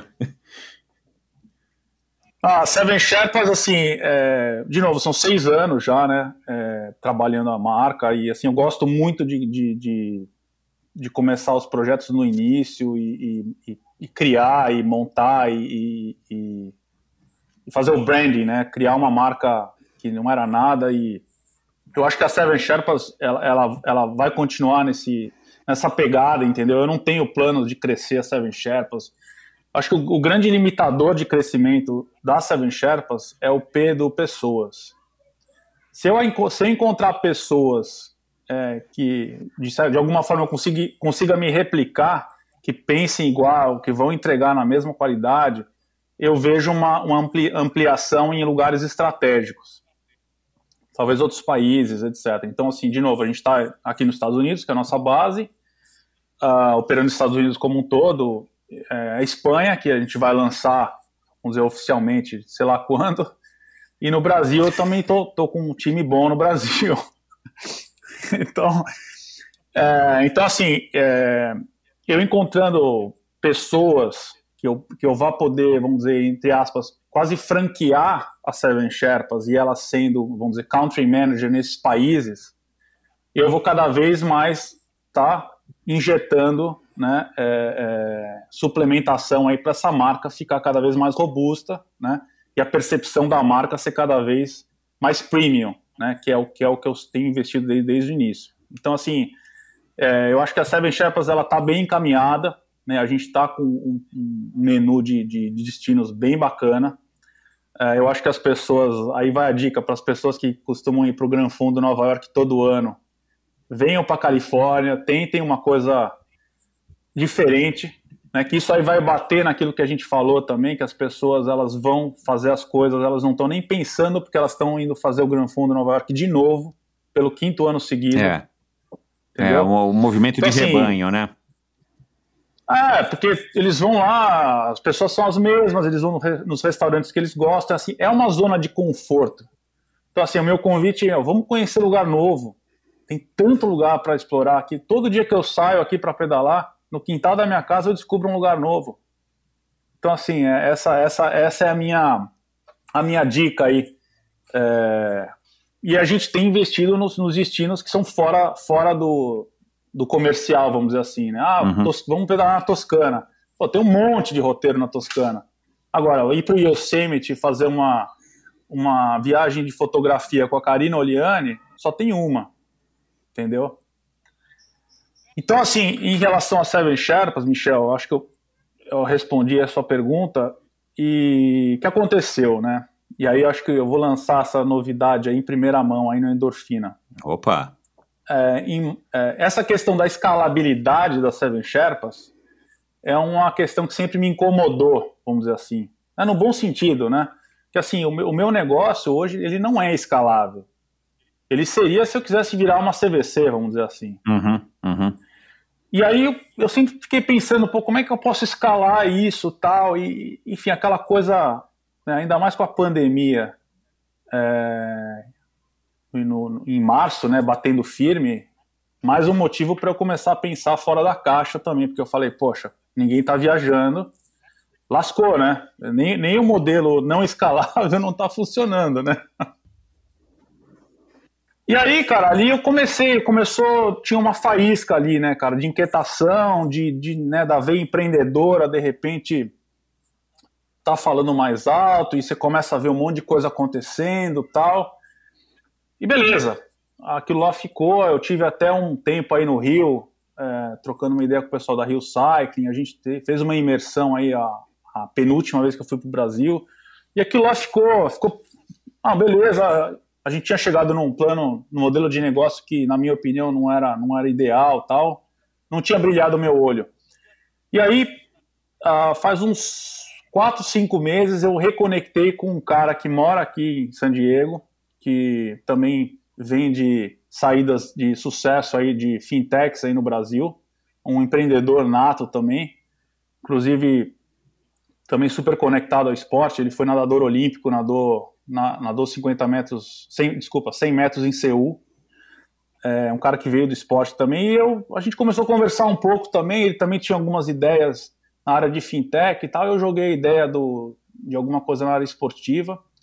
Bom, resumindo, a gente, ah, depois de quatro, cinco meses maturando, acho que a gente chegou no modelo de um negócio novo, uma startup, é, não posso dar mais detalhes sobre o assunto, mas a verdade é que. Nada a ver com fintech. É no meio esportivo. Porque assim, quando eu, ele queria fazer uma fintech, mas quando eu comecei a falar do esporte, ele falou: deixa a fintech já era.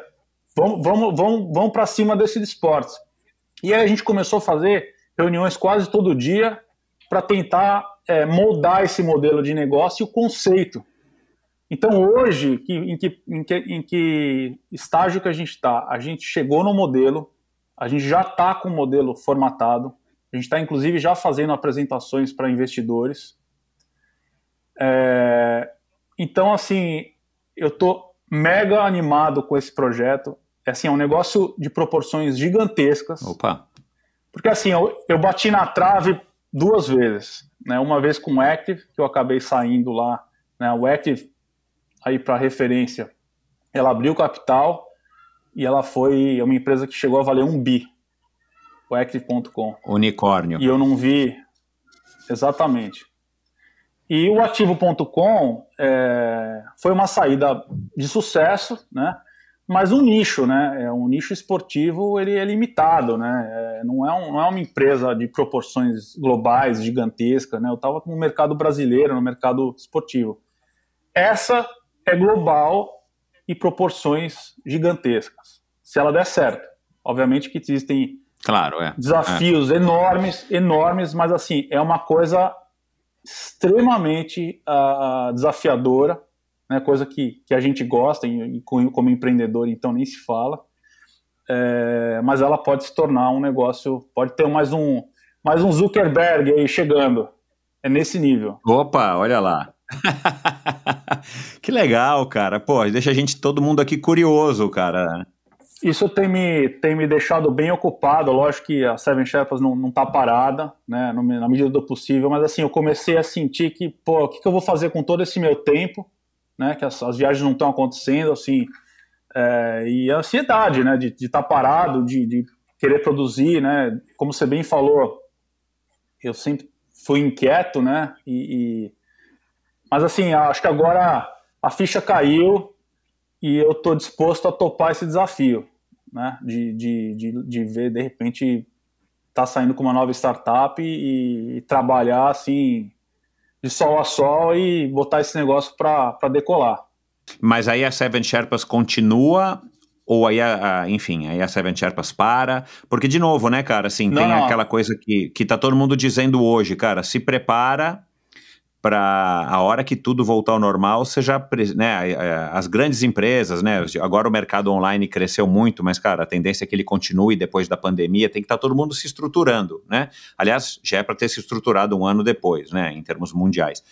É, vocês também devem estar, tá, de alguma maneira, tendo que se preparar para a hora que, né, der o farol ver verde ali, cara, né, todo mundo vai querer avançar o sinal e sair queimando e, meu, vamos pedalar no mundo inteiro, Christian, me leva para Groenlândia, me leva para Islândia, é, me leva, né, é, para que vocês também dêem conta da demanda, né, sendo vocês uma empresa pequena, com uma estrutura enxuta, talvez já vale a pena estar tá pensando nisso também, né, porque é a hora de você colher os frutos do que você já vem plantando há seis anos, né. Não, sem dúvida, Michel. A gente, a gente tem isso no radar, a gente está preparado para isso, né? Uh, de novo, eu tenho, tenho equipe, pessoas que são extremamente competentes aí, que, que podem uh, fazer as minhas vezes também, mas eu também, eu quero e vou, e vou estar conectado com a Seven Sherpas. Uh, lógico que tem muita água para passar debaixo dessa ponte, né? A gente precisa, é, essa startup precisa agora captar o mínimo de investimento aí para sair do papel, né? A gente está buscando buscando investidores uh, anjo agora para começar a, a, desenvolver a tecnologia, né? Na área, na área de tecnologia também, como não poderia deixar de ser, né? É uma empresa, é, é uma empresa mundial, você deu a dica, né? Que poderia ser uma empresa mundial, perdão, né? O, o a ambição de vocês ou a projeção global. É global. É, vocês estão procurando empreendedores, é, investidores anjo também no Brasil ou só aí onde pelo menos a grana está mais abundante? Então, a gente está procurando primeiro no Brasil, mas por uma questão de networking. Ah, tá. Né? É, não, é um, não é um investimento muito alto agora. Eu acho que a gente tem que, tem que provar uma série de, de, de conceitos ainda, mas para isso a gente precisa ter, ter um investimento mínimo. Mas, assim, acho que um segundo, segundo round, um Series A, a gente provavelmente já vai ter chamado a atenção e aí o, investimento, o investidor é, estrangeiro, até institucional, já vai ser um cara que vai estar no nosso radar. Mas não é, não é o caso agora. Agora a gente quer levantar para ah, começar, entendeu? Legal, porra. Estamos curiosos aqui, cara. Estamos curiosos aqui. Ô, Cris, é, para a gente caminhar aqui para o finalzinho, é, agora a pergunta que eu não posso deixar de fazer, né, cara? Eu citei aqui algumas vezes no meio da Eita, conversa. Lá vem. peraí, deixa eu colocar um áudio aqui para você. Peraí. peraí. Tá problema? Ai, caramba, tá, tá dando um problema na conexão aqui. cara, é, já, já deu para entender que você não é um cara de posses materiais, mas em algum lugar do mundo a conta do teu, a tua conta bancária deve ter alguns dígitos, né? Seja lá em qual moeda que for. Uh, cara, qual é o melhor investimento que você já fez na tua vida até hoje? Putz, Michel, é, eu, eu, vou, eu, vou, eu vou sair pela tangente nessa pergunta, cara, porque assim, e, e, é, e, é, verdade, assim, acho que o maior investimento é, é, é, é eu ter vindo para cá, eu, eu, eu, eu, fazer as coisas que, que seguindo a minha intuição, entendeu? Sem, sem ligar para a opinião dos outros. Acho que quando a gente vai ficando mais velho também, a gente vai meio ligando cada vez menos para isso, né? Às vezes, né, quando você é, é adolescente e tal, o meio social tem, tem uma, um peso grande e, e, e, hoje em dia, assim, não, eu vou fazer o que eu acho que é o, que é o correto e, e dane-se o que os outros vão pensar, literalmente, né? Uhum. Mas, assim, é, eu acho que o maior investi melhor investimento, sem dúvida, foi, foi ter vindo para cá, Michel. É, é, a gente acabou uhum. de, de conseguir o nosso green card, que foi um processo difícil, né, que também requer, requer investimento, né? É, às vezes o brasileiro me manda, ah, pô, eu quero morar aí. Cara, calma, não é bem assim vir morar aí. Tem que ter um plano, você tem que uhum. ter, ter uma série de, de, de, de etapas, né, para você chegar no, no uhum. ponto. Então, assim, depois de seis anos, a gente finalmente conseguiu brincar. É, é, é, e é uma herança que, que eu deixo para o meu filho. Eu acho que para ele, né, ele ah, ser, poder ser cidadão americano. E, e outra coisa, ele uma coisa que eu falo para a Letícia é: eu posso ir embora amanhã do Brasil, mas só o fato da gente ter morado aqui, meu filho fala fluente inglês, isso aí já valeu, né? E esses seis anos aqui foram seis anos maravilhosos, Michel. E, e todo dia que eu saio na rua para pedalar ou para andar ou para ir no supermercado aqui, cara, eu respiro o ar e, e, e agradeço. E, eu não tenho a menor dúvida que, que o maior investimento foi, foi ter vindo para cá e né, às vezes o pessoal fica né, dramatizando, né? Ah, pô, morar fora, sei lá, deixa tudo para trás e é, dramatiza um pouco, né? Eu, eu, eu de certa forma, eu, eu gosto de, de, mudança, eu gosto dessa, desse caos, entendeu? De, de startup, de, de, de, começar de novo. De, eu, eu não ligo, não é um negócio que me incomoda. Eu acho que a única coisa que que me divide um pouco, né, que foi uma, uma é uma questão difícil para mim no dia a dia. É, é, meus pais moram no Brasil e, e, e, tem dia que a ansiedade bate, né, de você querer estar em dois lugares ao mesmo tempo. Apesar de eu estar vivendo um sonho aqui, é, né, eu queria que eles estivessem aqui ou, ou enfim, estivessem junto, mas sem dúvida a, a vinda para cá, Michel, foi foi assim um, um um presente assim enorme para mim e tenho certeza que para minha família também. Quem são seus ídolos ou um ídolo, uma pessoa que você admira, né? Não precisa ser necessariamente do esporte, ser uma pessoa que você admira, basicamente que você admira. Ah, Michel, sim, eu, eu, eu, eu não diria que são pessoas, cara, mas eu acho que cada, cada um tem os seus, seus suas qualidades, né? né? Você, por exemplo, um cara que eu, que eu que eu, que eu li bastante já e vi todos os filmes e, e já é, era o Steve Jobs, né? Um cara né, que na área de tecnologia também excedeu, mas era um cara assim, né? Totalmente é, mal educado, né? Ele tinha coisas lá no, no Steve Jobs assim, não, não dá para você falar, pô, é o meu ídolo, porque ele tem, tem, tem um lado dele que, que não é o que me o que me representa, né? Um cara mais frio, né? Um cara mais não, não, é assim, o cara que não tava nem aí para nada, entendeu? É, não, não, tratava as pessoas como deveriam ser tratadas, mas ele tinha qualidades, né? Tem, tem uma frase que ele falou num discurso lá na para os formandos em Stanford que eu que eu acabo até levando comigo e, e eu fiz questão de gravar no primeiro iPad que eu comprei, que eu acho que é uma frase formidável, que é Stay hungry, stay foolish. Que quer dizer o seguinte: se, não importa onde você esteja, sempre, sempre, nunca perca aquela a, a fome, entendeu? A sua vontade de fazer uhum. as coisas. Né? Hoje eu estou com 47 anos é, e pô, eu estou prestes a começar uma nova startup aí e estou com gás total para começar isso e com a Seven Shepherds também vivendo intensamente. E o Stay Foolish, assim, não, não, não acho que você sabe tudo, né? Esteja aberto seja sempre humilde e também é, de certa forma, aquela, aquele. Ingênuo ou. É ingênuo, exatamente. As grandes inovações acontecem por causa dessa ingenuidade, entendeu? Porque se você for seguir o caminho que já está trilhado. É você vai dar no mesmo lugar. É uma coisa mais infantil, mais jovem, no sentido, cara, vamos arriscar, né? Por que não, né? A gente vê criança, a gente vê nossos filhos, cara, eles são curiosos, eles mexem, eles puxam, eles esticam, eles olham embaixo, olham em cima.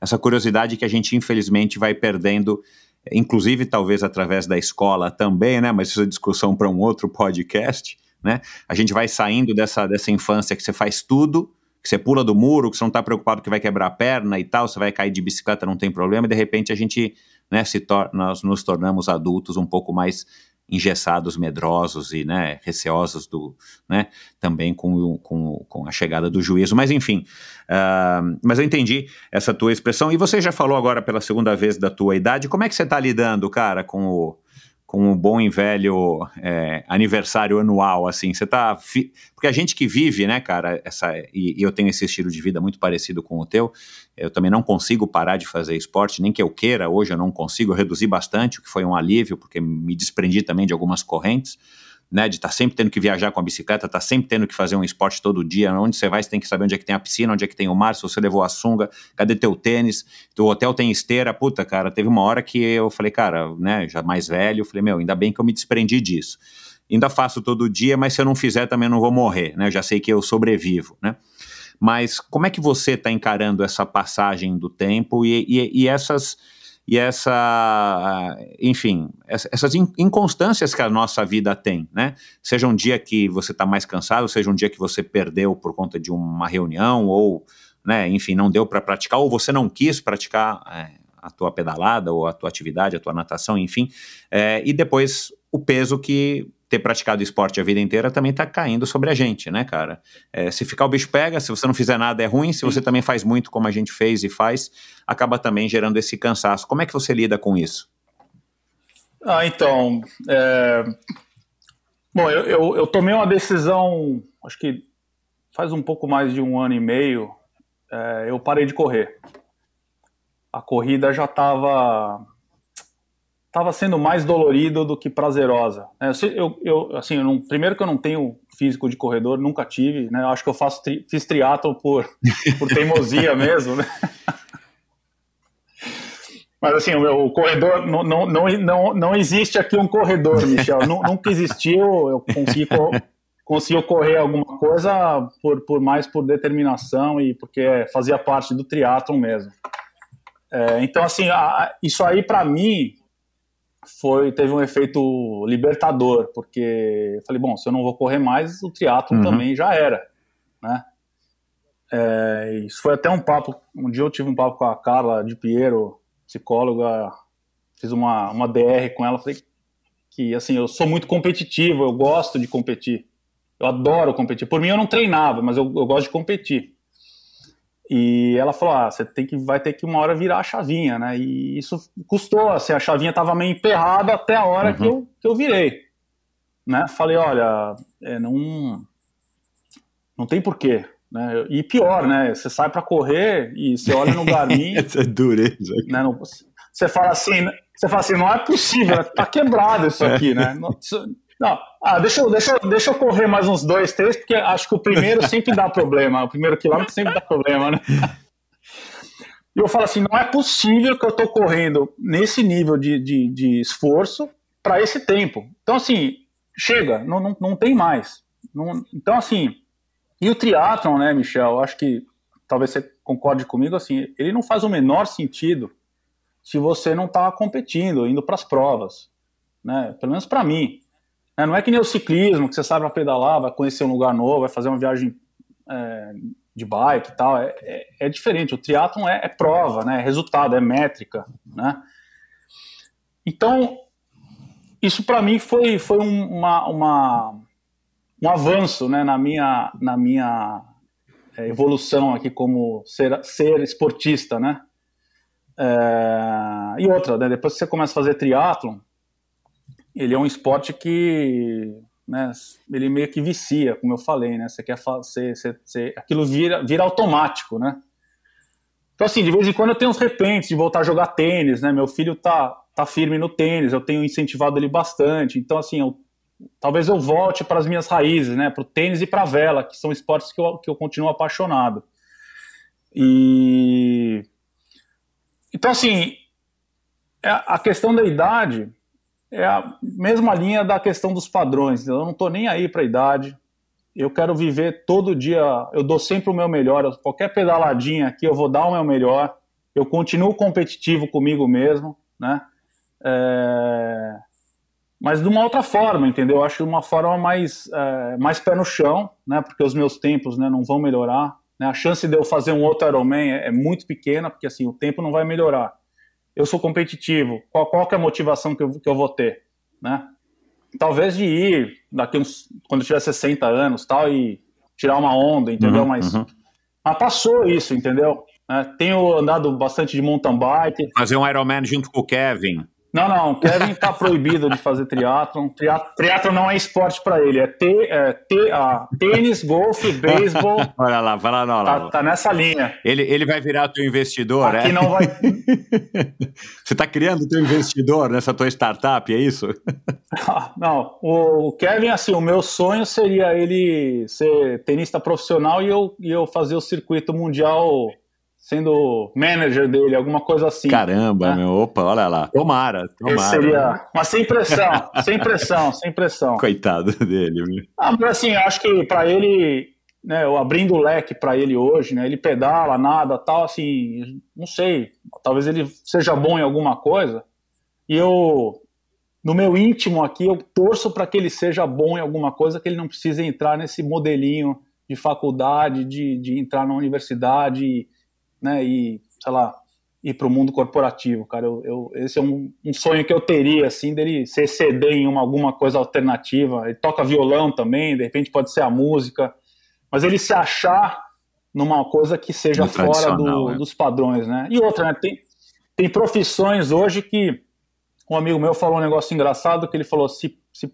se por, por acaso é, a profissão que o seu filho for fazer, você, você entender ah, é que tem legal. coisa errada. Isso, é. é. Ou provavelmente a profissão do Kevin ou da minha filha menor, enfim, nem existe ainda. Nem é. existe Como ainda, não existia né? o ativo, né? Hoje Exato. em dia o mundo está mudando a cada Exatamente. cinco anos praticamente é, completamente, né? Então é, não vai ser youtuber, porque youtuber talvez já não vai mais existir, né? E tal. Enfim, eu acho que é mais ou menos por aí eu concordo com, concordo com você nessa linha de pensamento. É, e para terminar, cara, né, primeira coisa que, vier, que lhe vier à cabeça aí agora, você é um cara que está sempre assim, é, pensando em viagem, cara. Qual que é a viagem dos sonhos, assim, que você anotou aí, que está na tua agenda, no teu caderninho, no espelho do banheiro, que você quer fazer, independente Pô, pergunta... de quando? Pergunta difícil essa, viu, Michel? É... Mas assim. Não tem uma assim que você fala, cara, eu quero ir para, quero conhecer o lugar tal, quero ir para Marte, meu, no, no, no spaceship lá do, do, do Elon Musk, sei lá. do Elon Musk. É, assim, um dos motivos da, da Seven Chapas ter sido concebida também, que eu falei, é esse, essa, esse ramo de viagem é um, é um, é inesgotável, né? Você nunca vai, vai chegar no fim, porque tem, tem milhões de lugares a serem explorados. Até o nosso slogan é Explore Your World, né? Porque o mundo está aí para gente, a gente explorar. Por isso que eu não me conformo quando alguém vai para o mesmo lugar várias vezes, sendo que ele pode conhecer assim milhões de outros lugares, né? Então assim tem, tem pegadas diferentes, né? De uma viagem. Eu nunca fui para a Ásia, né? Eu acho que talvez é, eu ter mais esse contato com, com o Oriente, né, com o mundo oriental. Eu sou é. muito ocidental, né? Tudo, é. Todas as viagens que eu fiz foram, foram mais para o Ocidente. É, então, assim, depende da, tem várias pegadas de viagem, né?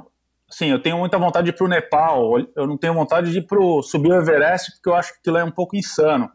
Né? A montanhismo não está muito na minha, na minha essência ainda, mas de você olhar o, o Everest do campo base, entendeu? Acho que aquilo pode ser emocionante. É, e tem viagens né, que você pode ir para uma ilha deserta, né, um destino tropical. De novo, Michel, tem, tem tanto lugar para a gente conhecer né? É, é, e aí eu estaria provando do meu próprio veneno, né? Porque é o que eu, que eu gosto de fazer na minha profissão e, e, o que eu gosto de fazer na minha, na minha vida pessoal. Acho que a melhor viagem é a próxima viagem, né? É você materializar, né? Aquilo não ficar só no, no, no sonho e no, no, no, desejo, né? Você materializar aquilo, né? O cara que teve aí também, que fala uma frase legal, é o Thiago Vinhal, que é o melhor sonho é aquele que você sonha acordado. Ah, puta, né? essa frase, meu, sensacional. O moleque é inteligentíssimo, cara, é, é verdade. Então, assim, não adianta nada você ficar aqui sonhando, pô, eu quero ir pra, pro, pra Groenlândia, e é. essa viagem não vai acontecer. A viagem que você vai fazer, de repente, né, pra é. Fernando de Noronha, é. sei lá, qualquer e ela, e ela acontecer, essa é, essa é a melhor é. viagem, né? Então a gente é, fazer o sonho virar realidade, uhum. né? A Andrea Hessel, maratonista, uma das melhores aqui do Brasil, que também passou por aqui, agora me veio à mente a, a, frase dela. Ela disse alguma coisa tipo assim, cara, o sonho tem prazo de validade, né? Também não adianta você ficar sonhando com alguma coisa que você nunca vai realizar. Você até pode ter esse sonho, mas é muito mais legal você sonhar um sonho que você vai correr no caso dela, correr mesmo, literalmente, mas que você vai trabalhar, que você vai, vai construir para que ele seja né, se torne real. Talvez nesse sentido essa história do Vinhal também, né, um sonho que você sonha acordado, que você consegue Mas realizar. Esse, esse é um ponto mas esse é um ponto interessante também, Michel, né, da coisa de você viver a vida intensamente e tal, e você não adiar as coisas, os seus sonhos, porque assim, você trabalha, trabalha, trabalha, né, e você vê esse exemplo, né, esse, é, esse é o padrão, né, que eu, que eu tô querendo romper aqui, trabalha, trabalha, aí você vai, ah, pô, quando eu tiver meus 60, 70 anos, eu vou é. curtir a vida. Mas, cara, cadê sua energia, cara? Cadê é. sua saúde? Pô, por que, que você não pode né, ter uma vida balanceada e viver né, os seus 30, 40, 50 anos né, de uma forma mais, é, vamos dizer, mais é. honesta é. com você mesmo, entendeu? Não. Então, E perseguindo aquilo que você acredita, né? Que aí também a gente está falando aqui de esporte, podcast né? É, é, de pessoas que são viciadas em endorfina, como a gente. Mas enfim, aí a gente pode aplicar isso para a vida de uma maneira ampla, né, cara? Assim, viver a vida não esperando você ter aquela situação para depois você poder curtir, né? É, você viver a vida de uma maneira que você vai curtindo, né, a vida e não o, esperando pelo destino, né? É isso aí, é isso aí. A gente lançou o nosso vídeo institucional e ele começa com a frase Why wait to live life to the fullest? Legal demais. E é por que, que você vai esperar para você aproveitar a vida ao máximo? Todo dia é um dia. Todo dia é, é um dia que você pode e deve fazer coisas que vão te fazer bem, que vão, vão, vão te rejuvenescer, né? Você não precisa se, se é, é, vamos dizer, se impedir de fazer essas coisas por vários anos para depois você curtir, porque aí a sua energia é outra, né? Então, assim, esse equilíbrio eu acho que é, que é fundamental. Você não sabe nem se vai estar aqui, cara, né? O mundo dá tantas voltas. Exatamente, é, exatamente. É, é. Uma vida mais equilibrada, uma vida mais balanceada, né, cara? Onde você curta o momento, claro, a gente tem que pensar no futuro, mas onde você curta mais o momento e não viva, sei lá, completamente é, é alienado do presente, descontente, refém, refém né? Não, e, e, e, refém, né? Refém é. das, suas, dos seus, das suas responsabilidades. Tem, tem, que ter responsabilidade, tem que pensar no futuro, mas o hoje, Michel, o hoje é o hoje, cara. É, é a coisa mais importante que a gente tem. É, o passado já foi e o futuro a gente não sabe. É pode cair um avião aqui na minha casa. É. O que, que, vai adiantar? Ah, devia ter feito isso, devia ter feito aquilo. Então, quando aparecer a oportunidade de eu vir para cá, fazer o que eu gosto, vambora. Cara, sensacional, meu. Conversa espetacular, acho que é uma maneira boa da gente estar tá encerrando esse bate-papo aqui, 2 horas e 45 de conversa, cara. Mas acho que foi muito bacana, cara, adorei é, é, essa mensagem final, acho que foi chave de ouro. Parabéns aí pela Seven Sherpas, puta trajetória que você tem, você sabe disso. E, cara, já, já deixou aqui a pulga atrás da orelha para essa, essa nova startup aí, antes dos 50 anos, cara. Olha lá que coisa legal, cara, que coisa bacana. E, cara, microfones estão abertos aqui para a hora que você quiser lançar essa startup, é, vem aqui, vamos lá, vamos conversar, vamos, Vamos contar a novidade aí pro, pro, pro mundo, né? Porque não? Endorfina já está em 114 países. E, e vambora, meu. Tenho curiosidade de saber do que, que se trata. E vindo de você, cara, a gente fica mais na expectativa ainda de que vai ser uma coisa legal dentro do esporte. Então, mais legal ainda. Pois é, Michel, esse negócio aí dando certo, ó, meu passe vai ficar caro aí. Então, ó, já, já, já, já negocia aí. E aproveitando, né, falando, ó, investidores de plantão aí, se vocês quiserem ah, saber mais, manda uma mensagem para mim. É, obviamente a gente está procurando o que a gente chama de smart money, né? Não é só dinheiro por dinheiro, mas é um dinheiro que vem com conexões, que claro, vem com networking. Claro, é. Mas uh, quem sabe, Michel, né? Você vai estar entrevistando o próximo Mark Zuckerberg. Opa, da, opa, da, opa. Do, do, da, te, da Terra Brasilis. Olha lá, olha lá. Porra, show de bola, cara. Que bom, meu. É, fico aqui contente, torcendo. Torcendo também para que a Seven Sherpas volte logo aí a, a, a trabalhar em pleno vapor. É, descobrindo aí roteiros novos aqui no Brasil também. E, e é isso, cara. Boa sorte também na, na empreitada na Espanha. Quer dar um último recado antes da gente encerrar? Não, Michel, queria te agradecer, queria te dar os parabéns aí. Acho que graças a você eu, eu entrei nesse universo aí do podcast, eu comecei a ouvir, e agora tantos outros vieram, acho que pegando carona aí no, no teu pioneirismo. É, acho que você está de parabéns aí com acho as pessoas que, que têm tem, tem passado aí também têm me servido de inspiração. Eu já te falei isso, que eu, hoje eu não saio para pedalar mais é, ouvindo música, eu saio ouvindo podcast, porque cada pedal que eu termino eu aprendi mais e, e eu me inspirei de alguma forma. Então, obrigado aí, parabéns pelo, pelo canal que você criou e é um privilégio finalmente aí tá também dividindo a minha história com vocês aí. Bacana, cara. O prazer foi meu. Obrigado aí pelo, pelo elogio. Aliás, alguns clientes, né, da Seven Sherpas já passaram pelo Endorfina, né, por não por coincidência, mas né, a gente também vive aqui no nosso mundo, mas alguns clientes já passaram pelo, alguns clientes da Seven Sherpas já passaram pelo pelo endorfina. O Amilcar agora acho que talvez seja o mais recente, né, cara? Por, por coincidência e também a gente conseguiu é, conectar aí você ele a vocês. E é isso, meu. Um grande abraço, boa sorte aí, cara, nesse, nesse final de semana californiano, cara. Agora aí com uma, uma invejazinha mesmo, um pouquinho doída. É, continuamos aqui em São Paulo. Amanhã tem ciclovia, amanhã tem é, voltas ao redor do Ibirapuera. O Ibirapuera está fechado, sem aglomeração, é, que é o melhor que a gente pode fazer aqui em São Paulo. Então, cara, boa sorte aí para você, um grande abraço e a gente vai falar assim mais em breve sobre essa nova empreitada, se der tudo certo. Obrigado, Michel. Forte abraço aí para todo mundo que ouviu. Saúde para todo mundo aí. Valeu. Bom, pessoal, que conversa legal, que história bacana do Christian. Bom saber que tem gente trabalhando pelo esporte com a competência, capacidade e a vontade, principalmente, do, do Cris. E é isso. Espero que vocês tenham curtido, adorei esse bate-papo.